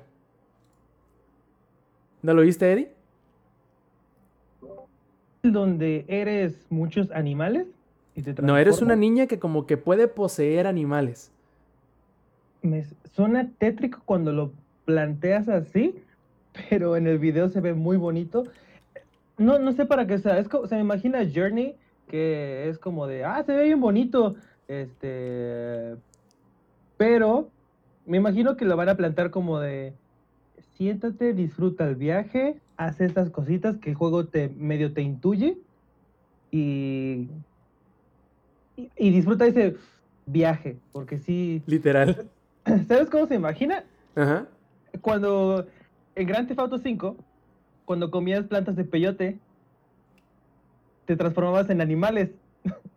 Entonces como que se me imaginó eso de la niña dándose sus viajes con eso. Se ve interesante, se ve bonito, este... Uh, pues no creo que cueste mucho, no creo que lo vendan a precio full price, por lo que... No creo yo tampoco. Mostraron. Me suena como, te digo, un tipo juego de, de Journey, así baratito. Ligerón. Este, ajá, que son más para disfrutar, o sea, visualmente, y yo creo que también en cuanto a musicalmente, no escuché tanta música, pero pues también Puedes tocar tú la guitarra, ¿eh? Ah, sí, sí. Ah, ya vi, sí, recuerdo la guitarra al principio. esto se me imaginó mucho a The Last of Us. Porque estaba, eh, siento, lo sentí idéntico. Entonces, este, siento que sí va a ser algo por ahí. Entonces, se ve bonito y se vio como interesante de las cosas under the note. O sea, como que no nos esperábamos algo así y se vea bonito, o sea, se ve interesante. Y ahora empieza lo fuerte, porque prácticamente de aquí en adelante son todos los chingazos, eh, eh, relativamente, son todos los chingazos fuertes del evento. El primero de ellos, por fin se anuncia que un oficialmente ya se había dicho, pero ya se anuncia oficialmente que Uncharted 4 y además también de Lost Legacy, juntos en una colección que se llamará Uncharted Legacy of Tips Collection, llegará a PlayStation 5 y a PC también. Se mira bien, se mira bonito. Lo único que yo creo que va a ser la queja de Zampi el rato que venga y que nos diga, va a ser obviamente el precio. Yo creo que va a estar no necesariamente barato, pero ojalá y haya algún tipo de, ¿cómo se llama? De mejora para quienes, por ejemplo, como yo, ya tengamos un Charted 4. Eddie. Eso, o sea, The Last of Us, actualización gratis. Spider-Man, actualización, pues, medio, no sé, gratis. Este, Horizon Zero Dawn, actualización gratis. Y que y God of War, ahí te va la última. God of War, igual actualización gratis. Pero acuérdate, Eddie, que estás confundiendo versión este con. No es la versión de PlayStation 5, sino es la versión mejorada de PlayStation 4 que corre en el 5. Por eso, pero yo, o sea, yo, yo, me, yo hablo de los 60 cuadros a 2K o 4K. O sea. Sí, te entiendo, entiendo dónde vas. Ah, sí, pero, porque, o sea, ¿cómo vas a mejorar eso un poquito más allá? O sea, literal, esas versiones lo único que necesitaban era 60 frames. Y ahorita que un Uncharted 4, que te la quieran vender junto con Lost Legacy, que eh, yo no lo he jugado y me gustaría jugarlo, dicen que está, eh, está bastante bien. Eh, y que te lo vendan y que lo van a vender obviamente a full price. Este, yo sí lo vi como de, hijo de tu madre, debí de haberlo esperado por lo que se había filtrado hace unos meses de que Uncharted iba a llegar a PC entonces. es que ah, no hay lana, güey. Está bien duro ahorita, no hay chamba. concuerdo con, el con el PC, bro. Concuerdo con el joven de ahí. No hay lana, está bien duro, güey. O sea, casi no hemos vendido consolas, casi no se mueven millones de unidades. Pues vamos a cobrarte full price. Why not? Ah, pues qué chido que salga en PC. No. No es de esos juegos que compraría, la verdad. Yo creo o sea, yo jugué el Uncharted 1 y 2, pero a mí, en lo personal, me gusta más el estilo de Tomb Raider que de Uncharted. En esa categoría. Creo que Tomb Raider lo hizo mejor que Uncharted años antes de que saliera el Uncharted 1. Nada más, ¿no? O sea, yo si, si fuera a pagar por un juego de ese estilo, pagaría por un Tomb Raider en lugar de un Uncharted. Es que eh, la diferencia más que nada entre Tomb Raider y Uncharted, obviamente no hablando de los nuevos Tomb Raider de la trilogía de... no, no, a eso es a lo que yo me refiero. O sea, yo creo que la última, trilogía, la última trilogía de Tomb Raider es increíblemente buena, güey. Increíblemente buena. O sea, la calidad está muy perra, güey, por encima de Uncharted. Um, um, los últimos. No he jugado el último. No he jugado el último. Lo voy a jugar para este, venir y, y contraatacar. No sé por qué no lo he jugado. Este, pero los dos anteriores sí me gustaron muchísimo. digo que sí son similares, pero tampoco no creo que los compararía tan directamente. Siento que Uncharted es una experiencia más cinemática, que es lo que le gusta hacer a Sony, güey. Y siento que Lara Croft es, un, es una experiencia más eh, apegada a los orígenes de la franquicia que es de que Lara es la mera chingona, güey. Y, y sí, concuerdo de que están muy bien, eh, o sea, la calidad de ambas franquicias es muy alta, güey. Entonces, pues cualquiera que agarres, vas a tener un juego con, con, buena calidad. Nada más, sí ya dependerá en gustos quién le gusta uno y el otro, cabrón. Sí, yo sé, a mí me gusta más Tomb Raider porque sí tiene su parte cinemática. Sobre todo el 1 a mí se me, hizo que tenía como que bastante parte cinemática, el 1 en específico pero no sé si es un tema del personaje, la historia de la franquicia, pero como que me cuadra mejor. Ahora, no significa que Uncharted sea malo. Uncharted es muy bueno, ¿no? la verdad es que es muy buen juego. Solo que la verdad no pagaría, no, no sé cuánto vayan a pedir, seguramente 1.400, 1.300 pesos. No los pagaría por una colección de juegos viejos. Creo que el, 4 es el único que no es un juego viejo, pero los demás ya tienen sus años. De hecho, son dos nada más, ¿eh? es el 4 y el Lost Legacy. Ah, bueno, más, güey. O sea, Yo, yo supongo que no de. No sé, yo me imagino, la lógica me daría en pensar que lo van a vender a 40. Pero no sé. Pero no sé, o sea, a como han estado con los precios últimamente, la dudo un poco. Lo, lo lógico sería que lo vendieran a precio, entre comillas, reducido. Pero, Ya, digo, pues, como ahorita, quién sabe. Cuando salga el, el listing en, la, en el Epic Games, ahí vamos a ver realmente cuánto quieren estos muchachos. Estás en mute. Perdón, ya vi que estaba en mute. Ahora sí, vámonos con el bailarín del Wolverine. Yo creo que este era el que sí nadie se esperaba. Insomnia Games salió y puso, eh, digamos que cierta referencia a una escena de... No, puse una referencia a una escena de. ¿Qué película era? First Class, creo, ¿verdad? Donde van Magneto y Xavier a querer reclutarlo y les dice, fuck off. Pero bueno, este fue un poquito diferente. Y no sé, me. me- El último juego de Wolverine, tal cual que salió, fue uno de 360 y Play 3 que se llamaba Wolverine Unleashed, creo. Que era como un God of War de Wolverine, ¿no? Puta, güey, no. A lo que voy es. No, ni idea, güey. A lo que Ahorita voy es. digo. ¿qué tipo de juego irá a ser? ¿Irá a ser un juego de mundo abierto que ya vimos que Insomniac le salen bien? ¿O irá a ser un juego un poquito más de acción, tirándole a God of War como el anterior, ese que les comento? Creo que, creo que fue el Wolverine de Hasta el de la Ori- película. El de, Hasta- Ox- el de, el de X-Men Origins, Origins, que salió en 2009 según esto. Creo que ese es el que me estoy refiriendo, aunque no me acordaba del título. Y está pedorrón, ¿eh? está entretenido.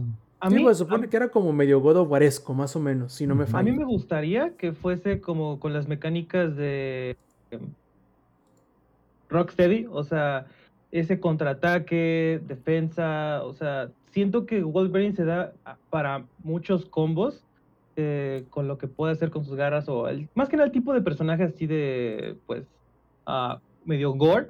Y creo que sí se ve como que una clasificación más madura a comparación de lo que ha hecho Insomniac, por ejemplo, con Spider-Man. Me gustaría que abordaran más eso y que fuera como que, ah, pues podemos hacer juegos para todas las edades, pero también podemos hacer algo un poquito más este tono dark como, como Batman Arkham. ¿Me explico? Yo Batman- Batman era dark porque la paleta de colores es oscura. La verdad. O sea, ¿era dark o era un juego oscuro, entre comillas? Porque la paleta de colores es oscura. Pero la historia no es. No está así que tú digas, híjole, manito, o sea, esconde a los niños, ni tampoco la violencia dentro del juego.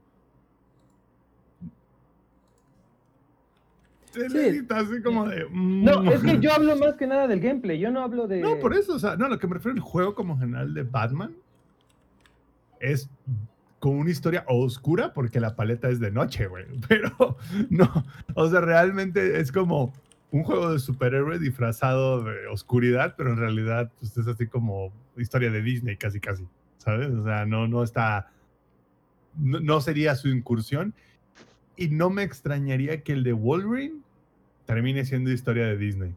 Permítame tantito, debo de eh, sacar a la luz un comentario de alguien que hizo algo en Twitch. Este jefe es tomar, el Origins era una opción para hacer cola en el seguro.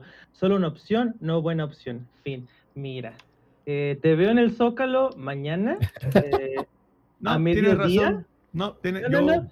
Nos vemos los tres en el Zócalo, dos contra uno, Eddie, porque Los agarro, los agarro los dos del- de, de aquí, from the scrotum, o sea, aquí los voy a agarrar, porque Origins es mejor que Arkham Knight. Así se las pongo. No, yo creo que al revés. Yo creo que Arkham Knight es mejor. Dime cuántos jefes no Origins. Ya, ¿sabes qué? Esto es para un podcast completo. es- sí, no, Pero yo no sé que es para, un, ahondar. es, para un podcast completo, pero Origin No, es como estás de mal, ya, ten- ya tenemos. vale, verga. Ya tenemos aquí estos, estos jefes, vamos a aventarlos en un juego y sacar otros 60 dólares, la verdad. Sí, ah, siento que es ya, un ya grab que sí. muy cañón de. Uncharted. Siento que es un cash grab bastante cínico. Te duro, güey. Ay, No sé, o sea, yo que estuve jugando Uncharted 4 este, en el Play 5, la verdad, o sea, ¿cómo puedes mejorar? ¿Cómo puedes decir que, ah, lo vamos a remasterizar? ¿Remasterizar qué? O sea, nada más es agregar un poquito más este, a la calidad, a, ya sea 4K y a los 60 cuadros, y se va a ver súper chulísimo. Lo voy a Sí. mencionar al rato, lo de Horizon, este, lo que he estado jugando y cómo lo he estado jugando. Pero no, es, es- es- en mi punto de vista se ve muy cínico ese, ese remaster. Si es que lo llegan a cobrar para los que ya lo tenemos.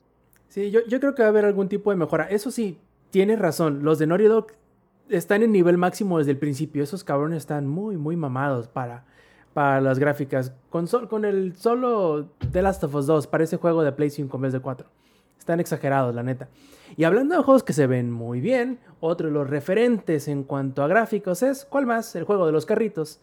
Gran Turismo 7 que nuevamente vuelve a este, aparecer en un evento de Sony que ya aparecían, algunos decían que lo iban a, a retrasar más, pero, pero, llega el 4 de marzo y se ve, pues, como otro juego de carreras, pero que obviamente sí se ve muy bien, ¿verdad, Sanfi?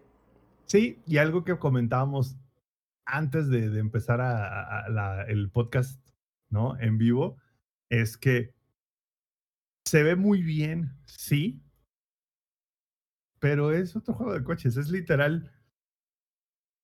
No, es algo que comentamos, no, no se puede escoger entre el Forza Motorsport y el Gran Turismo porque no tienen competencia ninguno en la propia consola en la que están. O sea, Gran Turismo está solo, porque no hay ningún otro juego de carrera para la plataforma del Play que le pueda hacer competencia. Que lo puedes exprimir así como en. PC, como y- Corsa, y- como y otro de allá. Exacto, exacto, justamente. Y Forza Horizon y Motorsport, bueno, Motorsport Horizon tiene competencia, pero la verdad es que la calidad de Horizon es increíblemente buena y se la cepillan. Lo- todos los Need for Speed se las cepillan al Horizon. Y más los últimos Need for Speed que han estado bien feos. Entonces, sacaron un trailer. Ay, hasta son capaces de sacar el. ¿Te acuerdas del Need for Speed Shift? ¿Te acuerdas de esa cosa horrorosa? Horrible, güey. ay, no, no, no. Horrible. Entonces, ¿se ve muy bien el Gran Turismo 7? Sí. Solo hay como lo único que no me termina de cuajar es qué va, de qué va el juego realmente. O sea, literal, es el trailer más genérico de un juego de carreras que te puedas imaginar. Siento que mostraron más en su anuncio hace un año y Que tantos ahorita. Porque mostraron cómo podías crear tu carcachita y transformarla a un casi semi-gran turismo. Y eso me acuerdo muchísimo que era del Gran Turismo 3 y 4. Ujú, de- de y de hecho, traer tu carrito y transformarlo y llevarlo contigo de Sí, principio claro. a fin. po- podrías tener tu este, Toyota Trueno del 86, este, categoría GT3, cabrón, ¿no? Entonces, y algo que también comentábamos al inicio, o sea, era eso, era como de, se ve bonito, se ve bien y tiene como los vibes muy retros, Gran Turismo 3, Gran Turismo 2, pero fuera de eso, no han enseñado prácticamente nada, güey, ¿no? Y algo que también hablábamos es, por ejemplo, Microsoft ya se dio cuenta que Horizon jala más que el Motorsport. Tanto así que se brincó el loop de saco un Motorsport, saco un Horizon y dijo, ¿sabes qué? A la chingada, saco dos Horizon seguidos y después saco el Motorsport porque el, el estilo de juego de Forza Horizon le llama a más gente. Y Sony no parece ser que le vaya a dar una respuesta a Horizon en ese, en ese sentido. O sea, el Gran Turismo 7 se ve que es la... Sí, es el 7, sí, sí. Y se El te- 7 se ve que es la fórmula del 6 y del 5 otra vez. Ojalá no le pase como el Forza Motorsport 7. Que la fórmula ya llegó y se ya estaba aburrida, güey, la fórmula. O sea, el Forza Motorsport 7 fue así como de, ah, o sea, es como el 6, pero, pero más nuevo. Y Pues se ve más es- bonito. Es, Sí. um, lo que vio es que la gente quiere sentarse, jugar, and that's it. En cambio, obviamente, Polyphony ha visto que, pues, y sabe todo el fanbase que tiene atrás, que no solamente es sentarse a jugar y ya. Si alguien se ha puesto a jugar un Gran Turismo, sabe que desde antes tienes que moverle todos los specs a su carro, la suspensión, que las llantas, que eh, los caballos de fuerza, que todo, para poder jugar y decir, no, ¿sabes qué? Reiniciar, vámonos atrás Sí, este, y volver a hacer esto. Y en cambio, Forza no es así, o sea, bueno, Forza Horizon. bueno, Forza Horizon. Igual en acuérdate que el en Motorsport Forza sí es Motorsport- diferente. Ajá, el Forza Motorsport sí te dejaba hacer eso. Pero siento que vieron más, que obviamente hay más este, gente o más mercado en el, en el Horizon. Sí, y es, es justo el punto. O sea, el punto es, jala más el estilo de juego de Horizon que el estilo de juego de Gran Turismo y Motorsport. ¿Por qué? Para empezar, para poder disfrutar bien, así chido, tanto el Motorsport como el Gran Turismo, necesitas volantes y pedales.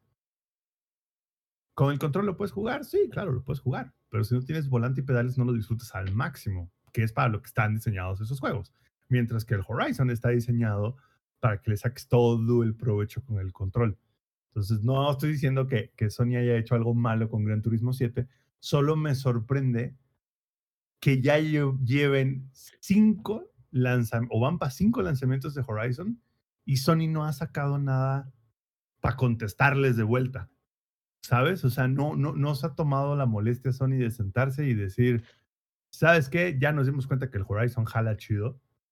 Vamos a meter algo similar para mi gente, para mi fanbase, que son un chingo, porque sabemos que, pues ahora sí que el, el Horizon es lo de hoy, güey. Eh, ¿Por qué? Porque no requiere nada para que te diviertas, es plug and play, no necesitas, si quieres meterte a tunear específico tu coche, lo puedes hacer, pero pues si no quieres, lo puedes poner en dificultad arcade y no pasa nada, ¿no? Porque literalmente el Forza Horizon lo puedes poner tan difícil como quieras o tan fácil como quieras, literalmente, o algo en el medio que es lo que viene por default. Entonces, se ve muy bonito el juego, sí, se ve muy padre, sí. Solo me sorprende que no saquen algo diferente para contrarrestar el Horizon. O sea, la verdad, pues, es lo único malo que le veo. Lo demás, los menús son retro, son estilo el Gran, Turismo 3, el Gran Turismo 4. De repente ya ves que pusieron un menú como del, del, planeta, ¿no? Y se veían así como los iconos. Eso se parece a un juego de celular que se llama Real Racing 2 o Real Racing el primero, cualquiera de los dos, como que traen ese menú. Pero bueno, o sea, dejando a un lado como ese chiste, yo la verdad esperaba más, como que esperaba una respuesta más dura, ¿no? De Sony contra Horizon. Y no Horizon Forbidden West, by the way. Que de eso ya hablaremos en un ratito más, pero pasemos al siguiente, que es el otro. La otra mitad de Insomniac tenía que estar trabajando en algo. Si ya una mitad nos anunció Wolverine, la siguiente era lo lógico, que estarían trabajando en más de Spider-Man, ¿verdad, Eddie? Ah, yo me emocioné bien chido. de hecho, cuando vi que iba a ser lo de Wolverine, dije, ah, ok, ese es el anuncio de Insomniac, vámonos, vámonos, agarren las maletas y eso de aquí, I'm, I'm done. Y cuando empecé a ver que está en Miles y este Spidey es como de, ok, hay de dos, o es, ah, porque no sé si te acuerdas del poste que había ahí, que le cae un rayo o electricidad, y dije, Infamous, Infamous, y después ya no hubo más rayitos y dije, ok, entonces puede ser el lagarto, puede ser... Ya yo imaginándome todos los seis siniestros ahí en mi cabeza y de repente una voz acá medio siniestrona y dije, ah, es bueno, es bueno, es bueno. Entonces, qué chido, qué chido que, que ya se hayan, eh, hayan optado por ese enemigo. No sé si en Spider-Man, no sé si tú lo jugaste, Rob, ¿hay algún easter egg de, de Venom? Creo que no. El traje nada más, creo. Sí, ah, mira. Entonces, este, ahorita que lo he estado jugando, de hecho, es mi juego a platinar ahorita, el, el Spider-Man. Este, la verdad estoy emocionado hasta el tope. Cuando vi que decía 2023 fue como de... Ah, es la perdono. Es la perdono. que le pusieron 2023. Sí. Güey. Mira, a ellos se les perdona absolutamente todo. No, no la han cagado. No, no, no, no, no se trata de perdonar o no. Se supone que es a ver, el showcase iba a mostrar los mejores juegos para el primer trimestre o primer semestre del año que viene. Y dentro de tu showcase hay un juego para 2023 y uno que ni siquiera tiene fecha de salida. ¿En qué están trabajando, güey? Sony dijo para el futuro de la consola. Y eso es a futuro, pero. Pero, pues, Casi para Play 6, ¿no? o sea, no, pero es que ese, es mi punto. O sea, mi punto es en qué están trabajando, güey. O sea, Sony, o sea, porque a ver, todos los otros juegos que van a ir saliendo, pues son de otros desarrolladores que no son propiamente de Sony, ¿no? Pero, o sea, me estás hablando de como de los seis juegos que presentó Sony, que sí son de ellos. Dos, no son ni siquiera para el primer, primer semestre del año que viene. Entonces, chingado, entonces, pues significa que no tienen nada más que mostrar. Acuérdate que Horizon Forbidden West sale en enero, ¿eh? Bueno, febrero. Pues ahí está, Febrero ese es el primer 12. semestre del siguiente año. O sea, lo que voy es de los seis, uno no tiene fecha, que es Ragnarok, y puta, quién sabe cuándo tendrá fecha esa madre. Sepa, güey, porque si no han dicho es porque jota, güey. Llegará cuando sea necesario, como Gandalf. Y el otro es el, y el Spider-Man 2 es 2023, güey. Pues, ¿qué están haciendo, cabrón? O sea, ahora sí que pónganse a jalar, güey. Están intentando conseguir chips, ¿eh? Porque no mames, no hay en ningún lado. Ya sé. Pero pues eso, de eso no tiene que parar tu desarrollo, güey. O sea, desarrollo de software, me refiero. Claro, co- completamente de acuerdo. De hecho, hablando de que bueno que lo metes a colación, hablemos del bueno para la guerra Ragnarok. ¿Cómo la vieron, Eddie? ¿Viste el tráiler? ¿Te gustó? ¿Estás emocionado? Como yo les comentaba, yo estaba en una junta y puse, eh, puse la conferencia de otro lado. Y estaba así, de repente nada más veo la, la imagen de papá Kratos. Y yo, ah, yo creo que hasta se puede ver en la conferencia cómo mis ojos nada más hacen esto. Y yo nada más ya estaba así. Este, pues era lo que nos esperábamos, que no iba a ser inmediatamente después del, de God of War, o sea, iban a ser algunos años. Ya se ve este Atreus un poquito más grande.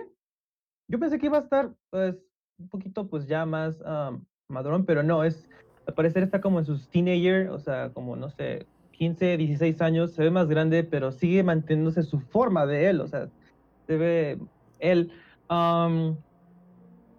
¿Y qué crees que...? ah, o sea, estoy emocionado, pero fue como de, ok, sí, este, y, y luego, no sé, lo veo muy expansión. O sea, no lo No, veo. yo al contrario, ¿eh? Yo al contrario, yo me sorprendí de que no fuese una continuación inmediata al segundo donde termina el primer God of War. ¿Te devolviste a la casa, Eddie? Ah, es que se supone que eso era una visión. Se supone que fue un, un mal viaje de... No, ese es el final final del juego. O sea, ¿sí lo mar... ¿Sí es canon eso? De hecho, en el tráiler sale. Estuvo mucho rato al sol el tepache, vaya. sí. De hecho, sale en el tráiler. De hecho, Ajá, le dice, soy un hombre que dialoga. ¿Tú también eres un hombre que dialoga? Sí, yo pensé que allí iba.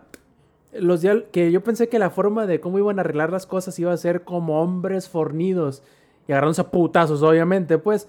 Pero es lo que me intriga saber qué es lo que pasa, cómo pasa y por qué pasa tanto tiempo. Porque yo, mi idea era Para que poder como era- sacar un DLC que conecte los dos juegos. No, no, no, lo van, lo van a explicar en el juego mismo, eso estoy completamente O van de- a de- sacar un seguro. DLC de 15 dólares. También, también. A, a lo que voy es, yo pensé que iba a ser como el brinco del God of War 2 y el 3, que es inmediato. ¿Dónde termina el 2? Lit, ¿Dónde va? güey, lit, Ah, donde sí, en termina, ahí empieza la Arriba de escena, Gaia. güey. Ah, exactamente. Eh, eh, es como cuando sacas el disco y metes el nuevo, güey. O sea, el- ¿te acuerdas los, los juegos que venían en dos El partes? VHS del Titanic. No, güey, el VHS. Sí, sí, sí. Que lo sacas, lo metes y ah, ya está uniendo este desmadre. Sí, cabrón, yo así pensé que iba a ser este. Y dije, no, hombre, se va a poner buenísimo el pedo aquí, pero quién sabe, puede que sí, puede que, lo que en lo que termine el primero le den una putiza a Kratos y se tranquilice.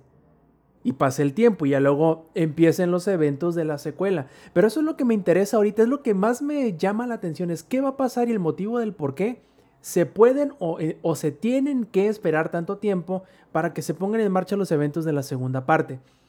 Y otra cosa, Ajá. que dijeron que va a ser el último God of War en nórdico.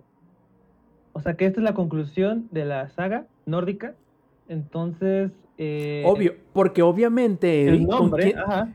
con quién se encuentra? No, de- deja tú eso. ¿Con quién se encuentra al último del tráiler? Kratos. Y Mir, ¿no? No, con Tyr. Tyr, ah, bueno, Tyr. O sea, se supone- o sea, eso fue lo que me hizo pinche caput la cabeza. O sea, Tyr se supone que es el que lo estuvieron nombrando durante todos los. Todo el juego. Primero que anterior, nada, ¿no? si no me falla, Tyr es el dios de la guerra de la, de la Sí. mitología nórdica. Nórdica, sí. Pero además, Tyr es el que ha estado viajando entre realidades o mitologías. Entonces, ¿qué te da a entender? Que lo más seguro es que si se van a chingar a todo el panteón de, los, de los dioses nórdicos, van a brincar a otra. ¿Cuál puede ser? Ah, mostraron tres, tres realidades a las cuales viajó Tyr en el primer juego, que es la mitología japonesa, la egipcia y la griega. Entonces, puede que Ah, alguno no de lo esos van a llevar con sea. Jesus Christ, güey. A lo mejor ahí llega con los fariseos, güey. Por favor, Todos en Sony, contra de, por favor, de Sony, Poncio Pilato, güey. Estaría cabrón, güey. por favor, Sony, no escuches lo que acaba de decir Rob, porque les acabas de dar ideas. Y va a haber God of War como si fueran Assassin's Creed, cabrón. Es obvio que va a haber, o sea, si lo plantearon ahí, es obvio que van a ir por esas, este... Sí, nada más que no se tomen seis años entre cada uno, cabrón, porque pues a este paso Mira, ya no si, vamos a ver nada, güey. si salen tan chidos como el anterior, no importa, tárdense 10. Está bien, No, se- se los permito. Empieza a hacer cuentas, si sacas 10, lo más que vas a jugar- poder jugar son dos más. No hay pedo, lo pago como dijera el Ferras, no hay pedo, carnal. Si En salen tan tiempos- buenos como el anterior, todo vale la pena. En esos tiempos ya nos van a poner en, en jarras, como Nixon. Como- Ahí sí, se nos va a congelar, güey, para poder jugar el siguiente God of War. Se descone- descongélenme cuando salga. Cuando Sí, salgan sí, esos sí. cinco juegos, ya, cuando ya estén disponibles. Dice el esos Inge, cinco a mí me descongelen cuando salga Half-Life 3, güey. Puta mano, ya valió. 2023. Hola. Final de los tiempos. Eh, En realidad, eh, como en Loki, al, al final de la línea temporal está Half-Life 3. ¿No vieron Loki? No, no lo hemos visto. Sí, yo sí. Pero, Ah, no, lo, no lo he visto, pero la tengo en mi lista porque ya me la recomendó el Roberto Sainz. Está chida, está chida, está bien, está bien. Y bueno, muchachos, con eso terminamos. O sea, uf, está bien que el evento haya durado 40 minutos, nos vale verga. Nosotros duramos una hora y media platicando de él y nos hubiéramos ido más largo incluso. Como, como cierre, plebes, del PlayStation Showcase, ¿qué calificación le dan del 1 al 5? ¿Zampi? Yo le doy como un 2 Porque pudimos platicar de prácticamente todos los juegos que salieron del showcase y todavía nos sobra tiempo dentro del podcast. No, o sea, porque le cortamos para platicar de otra cosa. Pero básicamente ya tocamos todos los juegos principales. Sí, sí, sí, completamente Y- de acuerdo. Yo esperaba ver algo diferente, algo que fuera así como de "Ah, eso no lo veía venir. Y sí esperaba que pusieran algo del VR. Y no pusieron ni madre. Buen o sea punto. que es- el VR va a salir hasta 2024, cabrón, si nos va bien. O a lo mejor van a hacer un, un showcase específico de VR, a lo mejor más no, cortito, creo que, pero que... no creo que dé para tanto. Bueno, te digo, no más cortito, ¿no? Más cortito, pero lo que voy es que pues no se vea en el horizonte nada del VR. Y es como de, güey, pues, pues era como lo tuyo, ¿no? O sea, era como uno de tus diferenciadores contra el Xbox.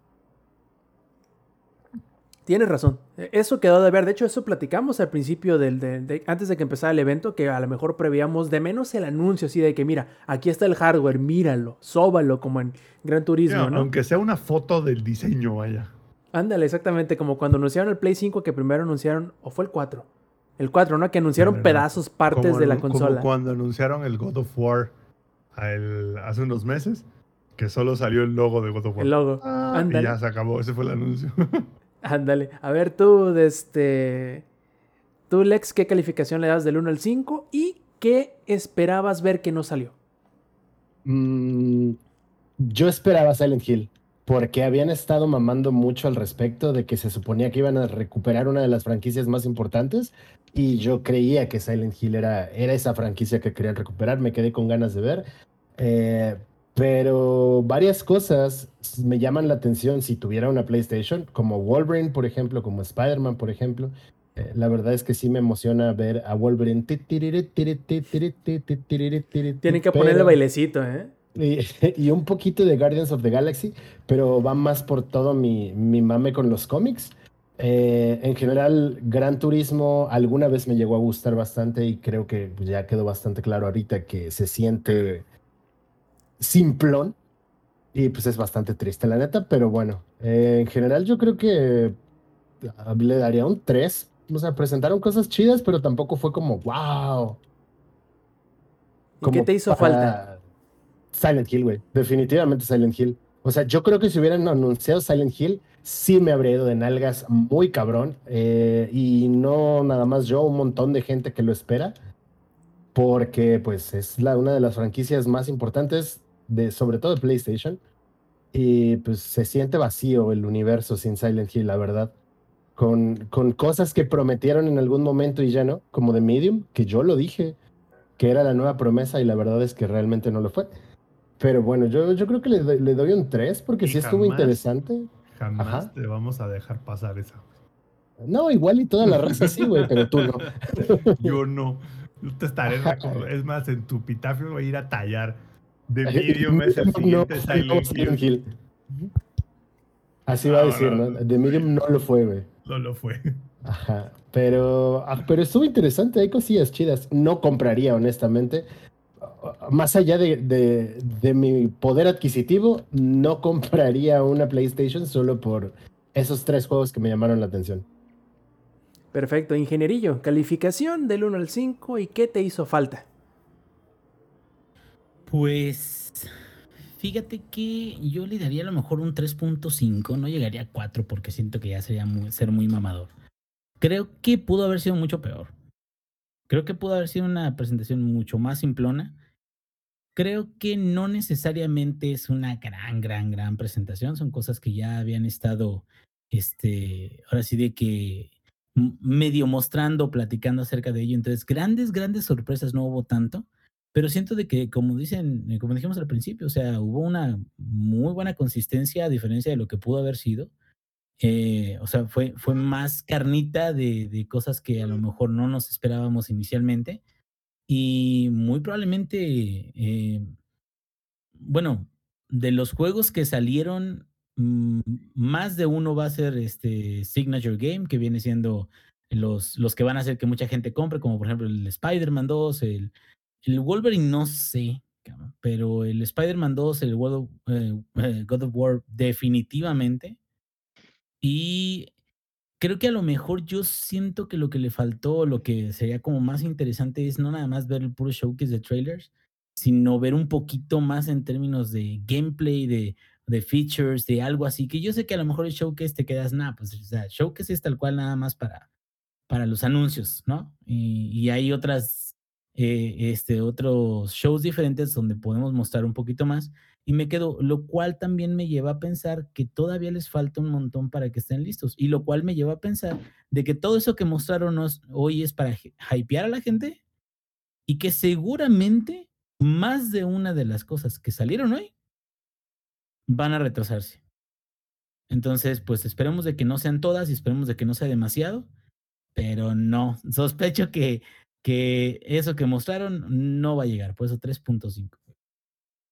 Sí, pues Sony nada pendejo, por eso no le puso ni siquiera año al God of War Ragnarok, no le fuera a pasar como el anterior. Aquí, ¿no? aquí lo, lo bueno va a ser este, a ver qué anuncia Microsoft como en cinco días. A ver a qué estudio compra, ¿no? Para contexto, para los que no sepan, el año pasado Sony hizo su showcase y a los cuatro días Microsoft salió y anunció, compramos Bethesda, ¡boom! Háganle como quieran, hijos de la chingada.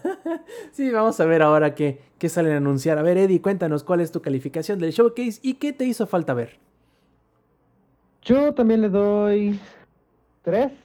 Ah, no sé, como que se sintió en algunas partes como es como lo dijeron que muchos anuncios, pero así de existen, pero en su mente, porque quién sabe cuándo van a salir o en qué año van a salir. Entonces, este, se vieron muy a la a la ah, anunciamos juegos. Eh, sí, pero pues o sea, se siente mejor cuando le pones una fecha de salida. Por ejemplo, yo no, había, yo no me había percatado que Gran Turismo sí le habían puesto fecha de salida. Y cuando escuché la fecha de salida, me emocioné porque dije, ok, eso es tangible, eso es, eso es palpable. O sea, ya puedo hacer la preventa y imaginarme yo jugarlo allá en marzo. Y en cambio, An- Antes de que lo atrasen, evidentemente. antes de que lo atrase, porque ese es obvio que lo van a atrasar y te puedo asegurar que lo van a atrasar para verano. Porque dice ahí marzo, lo van a atrasar para verano. Así le pasa siempre Sí, a Gran so- Turismo. sobre todo porque no, no tiene sentido que avienten todo en el mismo mes. O sea, no tiene sentido de que en el mismo mes, así de, en marzo vamos a sacar todo. Así que es todo. Con, así, de, la así literal, con cilantro, cebolla y salsa, güey. O sea, literal, todo lo quieren sacar en marzo. No creo. Yo creo, como dice el Inge, van a trazar uno o dos juegos y en marzo terminará saliendo un juego, maybe, o a lo mejor dos. Y uno de los que se va a retrasar es Gran Turismo. Es De- como sin duda. si tuvieran varios juegos por- apilados. Es como si tuvieran varios juegos apilados y dejan y agarran una pila y la mueven y se queda atrás el de marzo y después va para junio, agosto, septiembre. O sea, sobre, sobre todo, ¿sabes por qué, Inge? Porque de los juegos, digo, Eddie, de los juegos que presentaron, Gran Turismo es de los que más se impactan por la pandemia. Porque es un montón de creación de assets y assets y más assets. Que, a ver, no tienes una persona trabajando en el modelo 3D de un coche, güey. Tienes 40 personas trabajando. Entonces, yo creo que ese es de los juegos que más le pega el tema de la pandemia, porque es de los juegos que más assets utilizan, ¿sabes? O sea, porque muchos otros juegos hacen un buen de refritos de assets, pero ¿cómo chingados haces refritos si quieres meter 700 modelos de coches y 50 pistas, ¿sabes? O sea, no te da para hacer refritos, o sea, no te da más que tienes que construir los assets y eso toma tiempo y si todo el mundo está en su casa, lo complica. Entonces yo sí creo que ese se va, se va a atrasar. Ese y am, los que yo esperaba eran dos, ahorita que me recordaron de Silent Hill, va por ahí más o menos. Algo de Metal Gear, no sé, así como pensaban que Sony Uy, no, era el. Salvador. Ay, no, ay, no. no. Ese y este, ya se me fue la otra, ya me la. Van a Ah, sacar Me- Metal Gear Solid Fantasy. 5 Director's Cut. Ah, cierto, Final Fantasy no anunciaron nada, 16, güey. Final Fantasy XVI. De hecho, hace un año lo anunciaron. Me acuerdo que hace un año lo mostraron y dijeron y que se supone que iba a salir cuando, Rob, hasta habían dicho fecha. Bueno, no fecha, No, sino no dijeron. año. ¿No habían dicho año? No, tampoco, ¿eh? Nomás dijeron que existía y ya. Lo que sí es que han habido muchos, ru- no rumores, sino que ya se ha dicho que la grabación de voz ya estaba casi completa, que el guion y la historia del juego estaba prácticamente terminada, este, y que por ese lado ya estaba en las últimas fases de desarrollo, de ese lado, ¿no? Hace falta lo demás, lo técnico, que corra, que sea bonito, que sea divertido de jugar, etc. Entonces, puede que no le falte tanto para salir, pero a lo mejor no le falta tan poquito como para decir va a salir en marzo, ¿no? Quizá eso sea lo que dice el Zampi, que es lo que tienen guardado para la segunda mitad del año. Quizá. Se me antoja el pensar que así va a ser. Ojalá, porque yo también, a mí también me hizo falta el Final Fantasy XVI, ¿eh? Completamente de acuerdo, Eddie. Y uno más que es lo que es el que mencioné que pensé que yo era algo de Infamous. La verdad yo esperaba que ya sea que anunciaran la secuela del Second Son, que pues es el es, es mi Assassin's ¿Ya Creed cuántos Valhalla. años, cuántos años tiene esa madre que salió? ¿El Infamous? 2014. Creo que sí. Salió Ya casi toca. junto con el Play 4. so- Sobre todo que es De como... hecho fue atrasado ese. Iba a ser para el lanzamiento y se atrasó. Es, es Signature Game de Sony, ya 2014. es para que hubieran sacado algo, güey. De hecho sí se tardaron. En- a comparación del Infamous 1 y el 2, creo que nada más fueron como unos 3, años de diferencia porque salieron eh, para el mismo Play 3. Entonces, este, como, ver que no le dieron tanto amor eh, a Second Son, bueno, a la secuela de Infamous, pues ah, igual hay que aclarar que El Sucker Punch, ¿ah? el, El third ter- son. el tercer hijo, pues. Igual hay que, hay que dejar en claro que pues Soccer Punch ha estado trabajando en otras cosas que también le ha ido bastante bien. Entonces, pues no hay ni cómo latiguear a pobre Soccer Punch. No, sí, le- les ha ido muy bien con Ghost of Tsushima, que es lo que trabajaron después de. Y obviamente con lo bien que le fue, ya prácticamente fue asegurado una secuela. Creo que cuando lleguen a hablar de algo, Soccer Punch va a ser precisamente de Tsushima 2. A mí también me gustaría que fuese algo nuevo de, de Infamous, pero no sé, a mí se me hace que a lo mejor están cansados. De la misma manera que estaban cansados Guerrilla Games con, con Killzone. este, Killzone y que eh, la, la bocanada de aire fresco fue Horizon y es lo que están haciendo ahorita porque es lo que les nace hacer. Yo creo que se ganaron el derecho de decidir qué es lo que quieren hacer más de que Sony les diga qué hacer, les pida qué hacer y probablemente les vaya a salir mejor. Porque aunque eh, Second Son y aunque First Light y Festival of Blood creo que fueron, ¿verdad? Los, los, dos. Ajá. aunque fueron muy buenos y me gustaron mucho, creo que el brinco que dieron entre eso y lo que entregaron con Tsushima, se nota mucho la pasión que le metieron y el cariño que le, que le pusieron a, a Tsushima. No digo que no lo hayan hecho con First Son, pero se nota que como que ya se estaban hasta cierto punto desgastando de hacer entre comillas lo mismo. Sobre todo se notó más en el 2 que en el 3, pero se notó ya que estaban hasta cierto punto pegando contra pared de no encontrar o no hacer lo que querían, sino que simplemente hacer más en ese universo. Creo Sí, yo. Siento que eso les está pasando mucho a, las, a, las, a los estudios de Sony. Por ejemplo, con Naughty Dog, ¿qué pasó? Uncharted 1, 2, 3. Y después de Last of Us, fue como de, ok, wow, o sea, pueden hacer algo más que esto.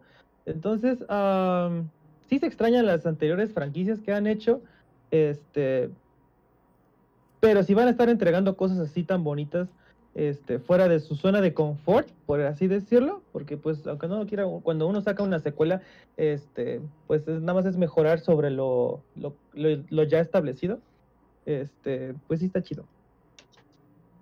Y por último, yo terminaría apoyando al ingenierillo en decir que yo le doy tres y medio. No fue un showcase impresionante, tampoco creo que fuera un showcase aburrido. Probablemente lo que le hizo falta, al menos en mi punto de vista, fueron juegos un poco más para público joven, porque fueron casi puros para público adolescente y público adulto. Si hubieron para niños, no voy a decir que no. Pero creo que a lo mejor le hizo falta un poquito más de variedad en ese aspecto. ¿Zampi? Yo tengo una pregunta. A ver. ¿Cuál se te hizo más divertido? ¿El showcase de Play o el showcase de Xbox con Bethesda de hace como dos, tres meses cuando anunciaron el Horizon 5 y la retaila de juegos también? Mm, recuérdame, pero creo que Fue- ese fue de E3, ¿verdad? Ajá, fue parte del E3 y literalmente sacaron, o sea, anunciaron todo, o sea, todo. De, fue cuando anunciaron que iba a salir al menos un juego exclusivo cada mes de aquí a final del año, más como otros 40 títulos directo a Game Pass. ¿Cuál se te hizo más divertido? Ok, si fuese por calificación, le daría el 4 al showcase de, de E3. Eh, pero también creo que inteligentemente Sony se salió entre comillas de la comparación en ese entonces porque no tiene el número de estudios y por lo tanto el número de marcas como para poder prometer exactamente eso mismo. Porque si te fijas, aunque, son, aunque Microsoft lo hizo, fueron juegos de diferente calibre, por decirlo así. No por ello que fuesen menores o que gustaran menos, sino que sí, tiene uno cada mes, pero a lo mejor tiene un eh, Sí, 12 los, minutos. los- los- fuertes que anunciaron fue Age of Empires 4, Ujú. Forza Horizon 5 Ujú, y, y Halo. Halo. Fueron Sí, claro. sus tres fuertes, así como también de Sony los tres fuertes fueron God of War, ah, bueno, give or take, fue Gran Turismo y fue el Spider-Man 2. Así es, ¿no? Y, y O sea, te doy la tres razón en decir... fuertes y, y los demás son como el Complemento. cast. Exacto, ¿no? Y, y, y sí te apoyo en decir que fue más divertido debido a que obviamente fueron más cosas y de estudios que ya teníamos, es- ya teníamos tiempo esperando en que se anunciara algo casi un año. De hecho, ahorita estábamos viendo que por estas fechas fue que se anunció la adquisición de Bethesda. Entonces ya estábamos con la ansia de ver qué iban a anunciar de Bethesda. nuevo. anunciaron The Outer Worlds 2 también. Así es, eso fue buenísimo, ¿eh? Y muy y el, buen trailer, game- por y el cierto. trailer fue Buenísimo. Me recordó mucho a, a, a- a Fable, no sé por qué. Como que era la misma energía de, de- de Fable. Entonces, eh, sí es cierto, me divertí más y, y aunque fue incluso más largo eh, y fue un mejor evento, pero como te digo, yo creo que Sony fue inteligente al momento de salirse de la comparación y no participar en E3 por lo mismo, porque sabía que al momento de compararlo con Microsoft, se lo iban a comer. Y dijo, vamos a esperarnos un par de meses, tres meses más, hacemos nuestro propio y pues por desgracia para Sony tienen menos estudios, tienen menos marcas fuertes y creo que tienen menos que pueden mostrar ahorita de momento para prometer algo el próximo año. pero volvemos a lo mismo. Ajá. Y, y la crítica va para los dos, para Microsoft y para Sony. Si ya sabían que iban a sacar su consola de nueva generación en 2020, ¿fue? ujú. ¿Por qué no había todo un catálogo de juegos que acompañara a su consola? Cuando el, Aunque siento- 360, cuando el 360 salió y cuando salió el Play 4, tenían muy buenos juegos de lanzamiento. Muy buenos juegos de lanzamiento, exclusivos de la consola. Y aquí apenas estamos empezando a ver juegos realmente exclusivos para la consola y no refritos, remasters y upgrades. Yo creo Y, que... y la crítica es para los dos. O sea, Sí, claro, no. Tienes razón. Aunque yo creo que, al menos en cuanto a número, no te voy a decir que exclusivas, porque con la salida del Play 5 y el Series, es como que se borraron un poquito, se difundieron un poquito las líneas que dividían las dos generaciones. En el sentido de que había juegos que eran para los dos y no necesariamente dos versiones diferentes del juego, sino que era la versión que podían correr los dos. Algo era que no el sucedía. mismo juego. Sí, sí, sí, que eso no sucedía en, en- en- en generaciones pasadas, por lo cual yo pienso, yo creo que la oferta en cuanto a juegos era más grande, pero sí es cierto que había menos exclusivas para la consola nueva. Y sí, la, la verdad, ahí regaron el tepache. Los Pero dos, ¿eh? también la, son- la- la crítica va para los dos, güey. El Así hecho es. que Halo no estuviera listo como título de lanzamiento fue un gran error. Y el hecho que Ragnarok o Gran Turismo no estuviera listo como un juego de lanzamiento también fue un gran error. ¿No? O sea, ¿qué pasó ahí, güey? O sea, Y, y es hora, parece Santi. ser, parece ser como que el departamento de ingeniería de ambas compañías no se habló con el de desarrollo güey, de videojuegos. Como que cada Sí. quien estaba por su lado, güey. Y digo, ta- tan así que, que se nota que todavía el tepache que derramaron en noviembre del año pasado, es hora que se siguen resbalando con él, cabrón. O sea, O sea, porque si te pones a pensar, a ver, yo me, ahorita yo me compré un Xbox Series X, pero me lo compré porque es la edición Halo. Soy turbo fan de Halo, es la edición especial, la edición 20 aniversario, y por eso lo compré. Pero no es porque yo diga, güey, hay una cantidad de juegos de Xbox Series X que quiero jugar impresionante. Pues no, güey, o sea. Así como tampoco, por eso no tengo un Play 5. Porque si bien podría haber ya comprado la edición digital, que ya está de que en todos lados prácticamente, y no se me hace mal precio, se no de muy buen precio, realmente no hay tanto. Sí, no, no, no tienes todavía como que el ¿De dónde pretexto agarrarte, fuerte. Pues y digas, a huevo, tengo este catálogo de 30 exclusivas de nueva generación que están perrísimas, güey. Por eso me voy a comprar una consola, independientemente de la que sea, ya sea Play o, o- o Xbox. O sea, la crítica va para los dos. Oigan, ¿se acuerdan del chavo que nos preguntó qué se, qué, qué se compraba? Ajá. ¿Qué se compró? No Le voy sé. a preguntar, no le he preguntado. No. Sí, porque ya Este- dejamos creo que como dos meses. Entonces, Más o menos. a ver si ya se decidió. Pues no, no ahorita, pero yo creo que para fiestas decembrinas. Porque eso es más para verlo como una inversión. Porque ahorita recordando, justamente en el evento de hace un año fue cuando yo hice, sin querer, o sea, fue como que, ah, pues chicle pega, la preventa del PlayStation 5 y fue donde me embarqué y dije, ay, pues ya, pues yo sí alcancé, pues ya. Y desde entonces vivo huyendo de los cobradores de la Coppel. Y aparte, Eddie, te perdiste el Showtime Podcast donde yo le atiné a prácticamente todo lo del Play 5 antes de que saliera. Te perdiste ese podcast. Mándamelo y lo vuelvo a ver. No, me sí. acuerdo, no me acuerdo qué número sea, pero literal casi casi le atiné hasta el precio así de que precio, partes, costos, todo. Le hice un desglose y dije, es esto, papá. Y fue eso. Sí, no, sí, sí, nos hemos aventado buenos programas, ¿eh? Como este que ha estado muy bueno y que aunque teníamos noticias, aunque teníamos juegos que les queríamos hablar y todo, pues miren, ya se nos fue todo el pinche programa hablando del puro showcase. tarde.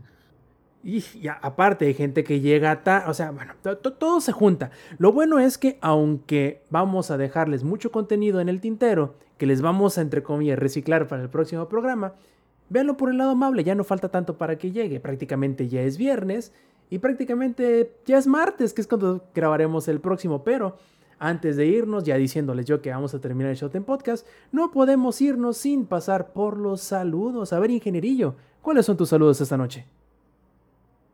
Pues mis saludos a toda esa gente bonita que le gusta eh, andar de super fan, ultra fan de PlayStation, que no fue defraudada el día de hoy. Fíjate que siento que está bonito, ¿no? Que también digo, todo, hay para todos. Yo creo que el día de hoy, pues ahora sí que tal cual es de que nuestra grabación fue prácticamente acerca de todo lo que salió de PlayStation. Entonces, eh, qué bueno de que vienen estas cosas, qué bueno, vamos a seguir teniendo muchos juegos. Eh, digo, los que apenas empiecen a salir de sus carreras van a darse cuenta de que ya la vida adulta es eh, una eh, secuencia interminable de que cada vez tienes menos tiempo y tienes más trabajo y tienes, a pesar de que te puedas embarcar con los eh, de Coppel, como Eddie, acá a mis ojos, o sea, vas a terminar jugando menos cada vez y teniendo más juegos pendientes cada vez. Lo ¿Es tu justificación para no acabar juegos? de que todo el mundo, todo el mundo, todos, Lex, todos somos el ingenierillo, güey. Todos. Todos tenemos juegos empezados, bien buenos, bien chingones, que le podríamos dedicar tiempo y todos tenemos juegos sin terminar. Así que yo fui la Oye, fuente. Hollow Acuérdense, cabrón, está mirando la feo. Matrix, ¿eh? Me está mirando feo. Oye, Inge, ¿me estás diciendo que los caminos de la vida no son lo que tú esperabas? ¿No son lo que tú No son lo que yo imaginabas? pensaba, güey. Sí, no, no. No sí, son porque lo mi que viejita ya está ya muy bien. Ah, ¿cómo era? No mi viejita ya está cansada, güey. Pero este, sí, bueno, saludos a toda la gente que nos está escuchando también en la versión eh, de ahorita en vivo y en la grabada. Bye. A ver, Lex, ¿cuáles son tus saludos esta noche? Saludos para toda la banda que anduvo aquí en el chat. Saludos a Minox007 y gracias por su sub, que ya lleva 11 meses suscrito. Llevamos por el año de haber regresado al podcast. Muchas gracias, bandita, para todos. Eh, saludos a Halloween is Everyday, a Glitzkitten, al buen Strong Hype que anda por ahí eh, cansadín de la chamba. Saludos a Necrodeck.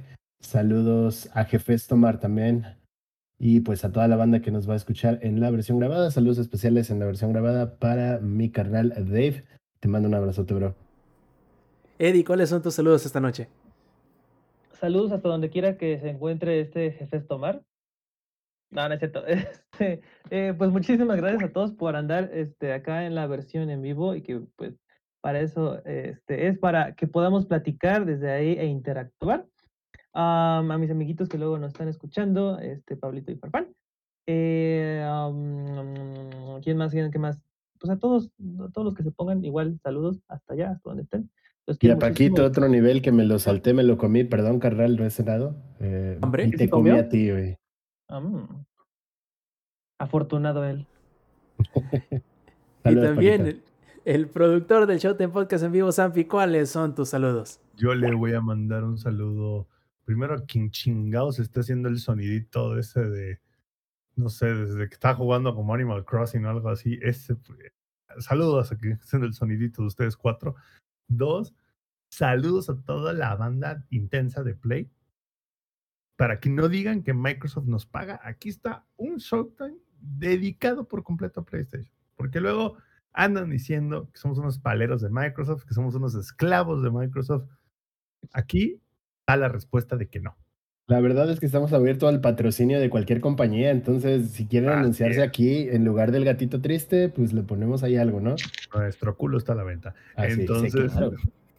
saludos a todos los posibles patrocinadores y saludos al Paquito, que porque sintió como que no lo pelamos hoy. Claro que sí. Saludos a Paquito también. Doble saludos, triple saludos, cuádruple saludos a Paquito. Perfectísimo, Blaze. Yo también quiero recordarles a todos ustedes que nos disfrutaron en la versión grabada, ya sea de audio o de video, que se echen la vuelta al Showtime Podcast en vivo, los martes 8 y media de la noche, hora de la CDMX, por twitch.tv diagonal langaria. También, si quieren eh, refutarnos o contestarnos o seguirnos de la cura a través de las redes sociales, pueden encontrar todos nuestros perfiles, canales y todo lo demás en langaria.net diagonal enlaces. Muchachos, entonces, si no nos queda más de parte del ingenierillo del Samper, de parte del Lexi y del Eddie, yo fui Roberto Sainz o Rob Sainz en Twitter y esta fue la edición 250 del Showtime Podcast. Nos vemos la próxima semana. Stay metal.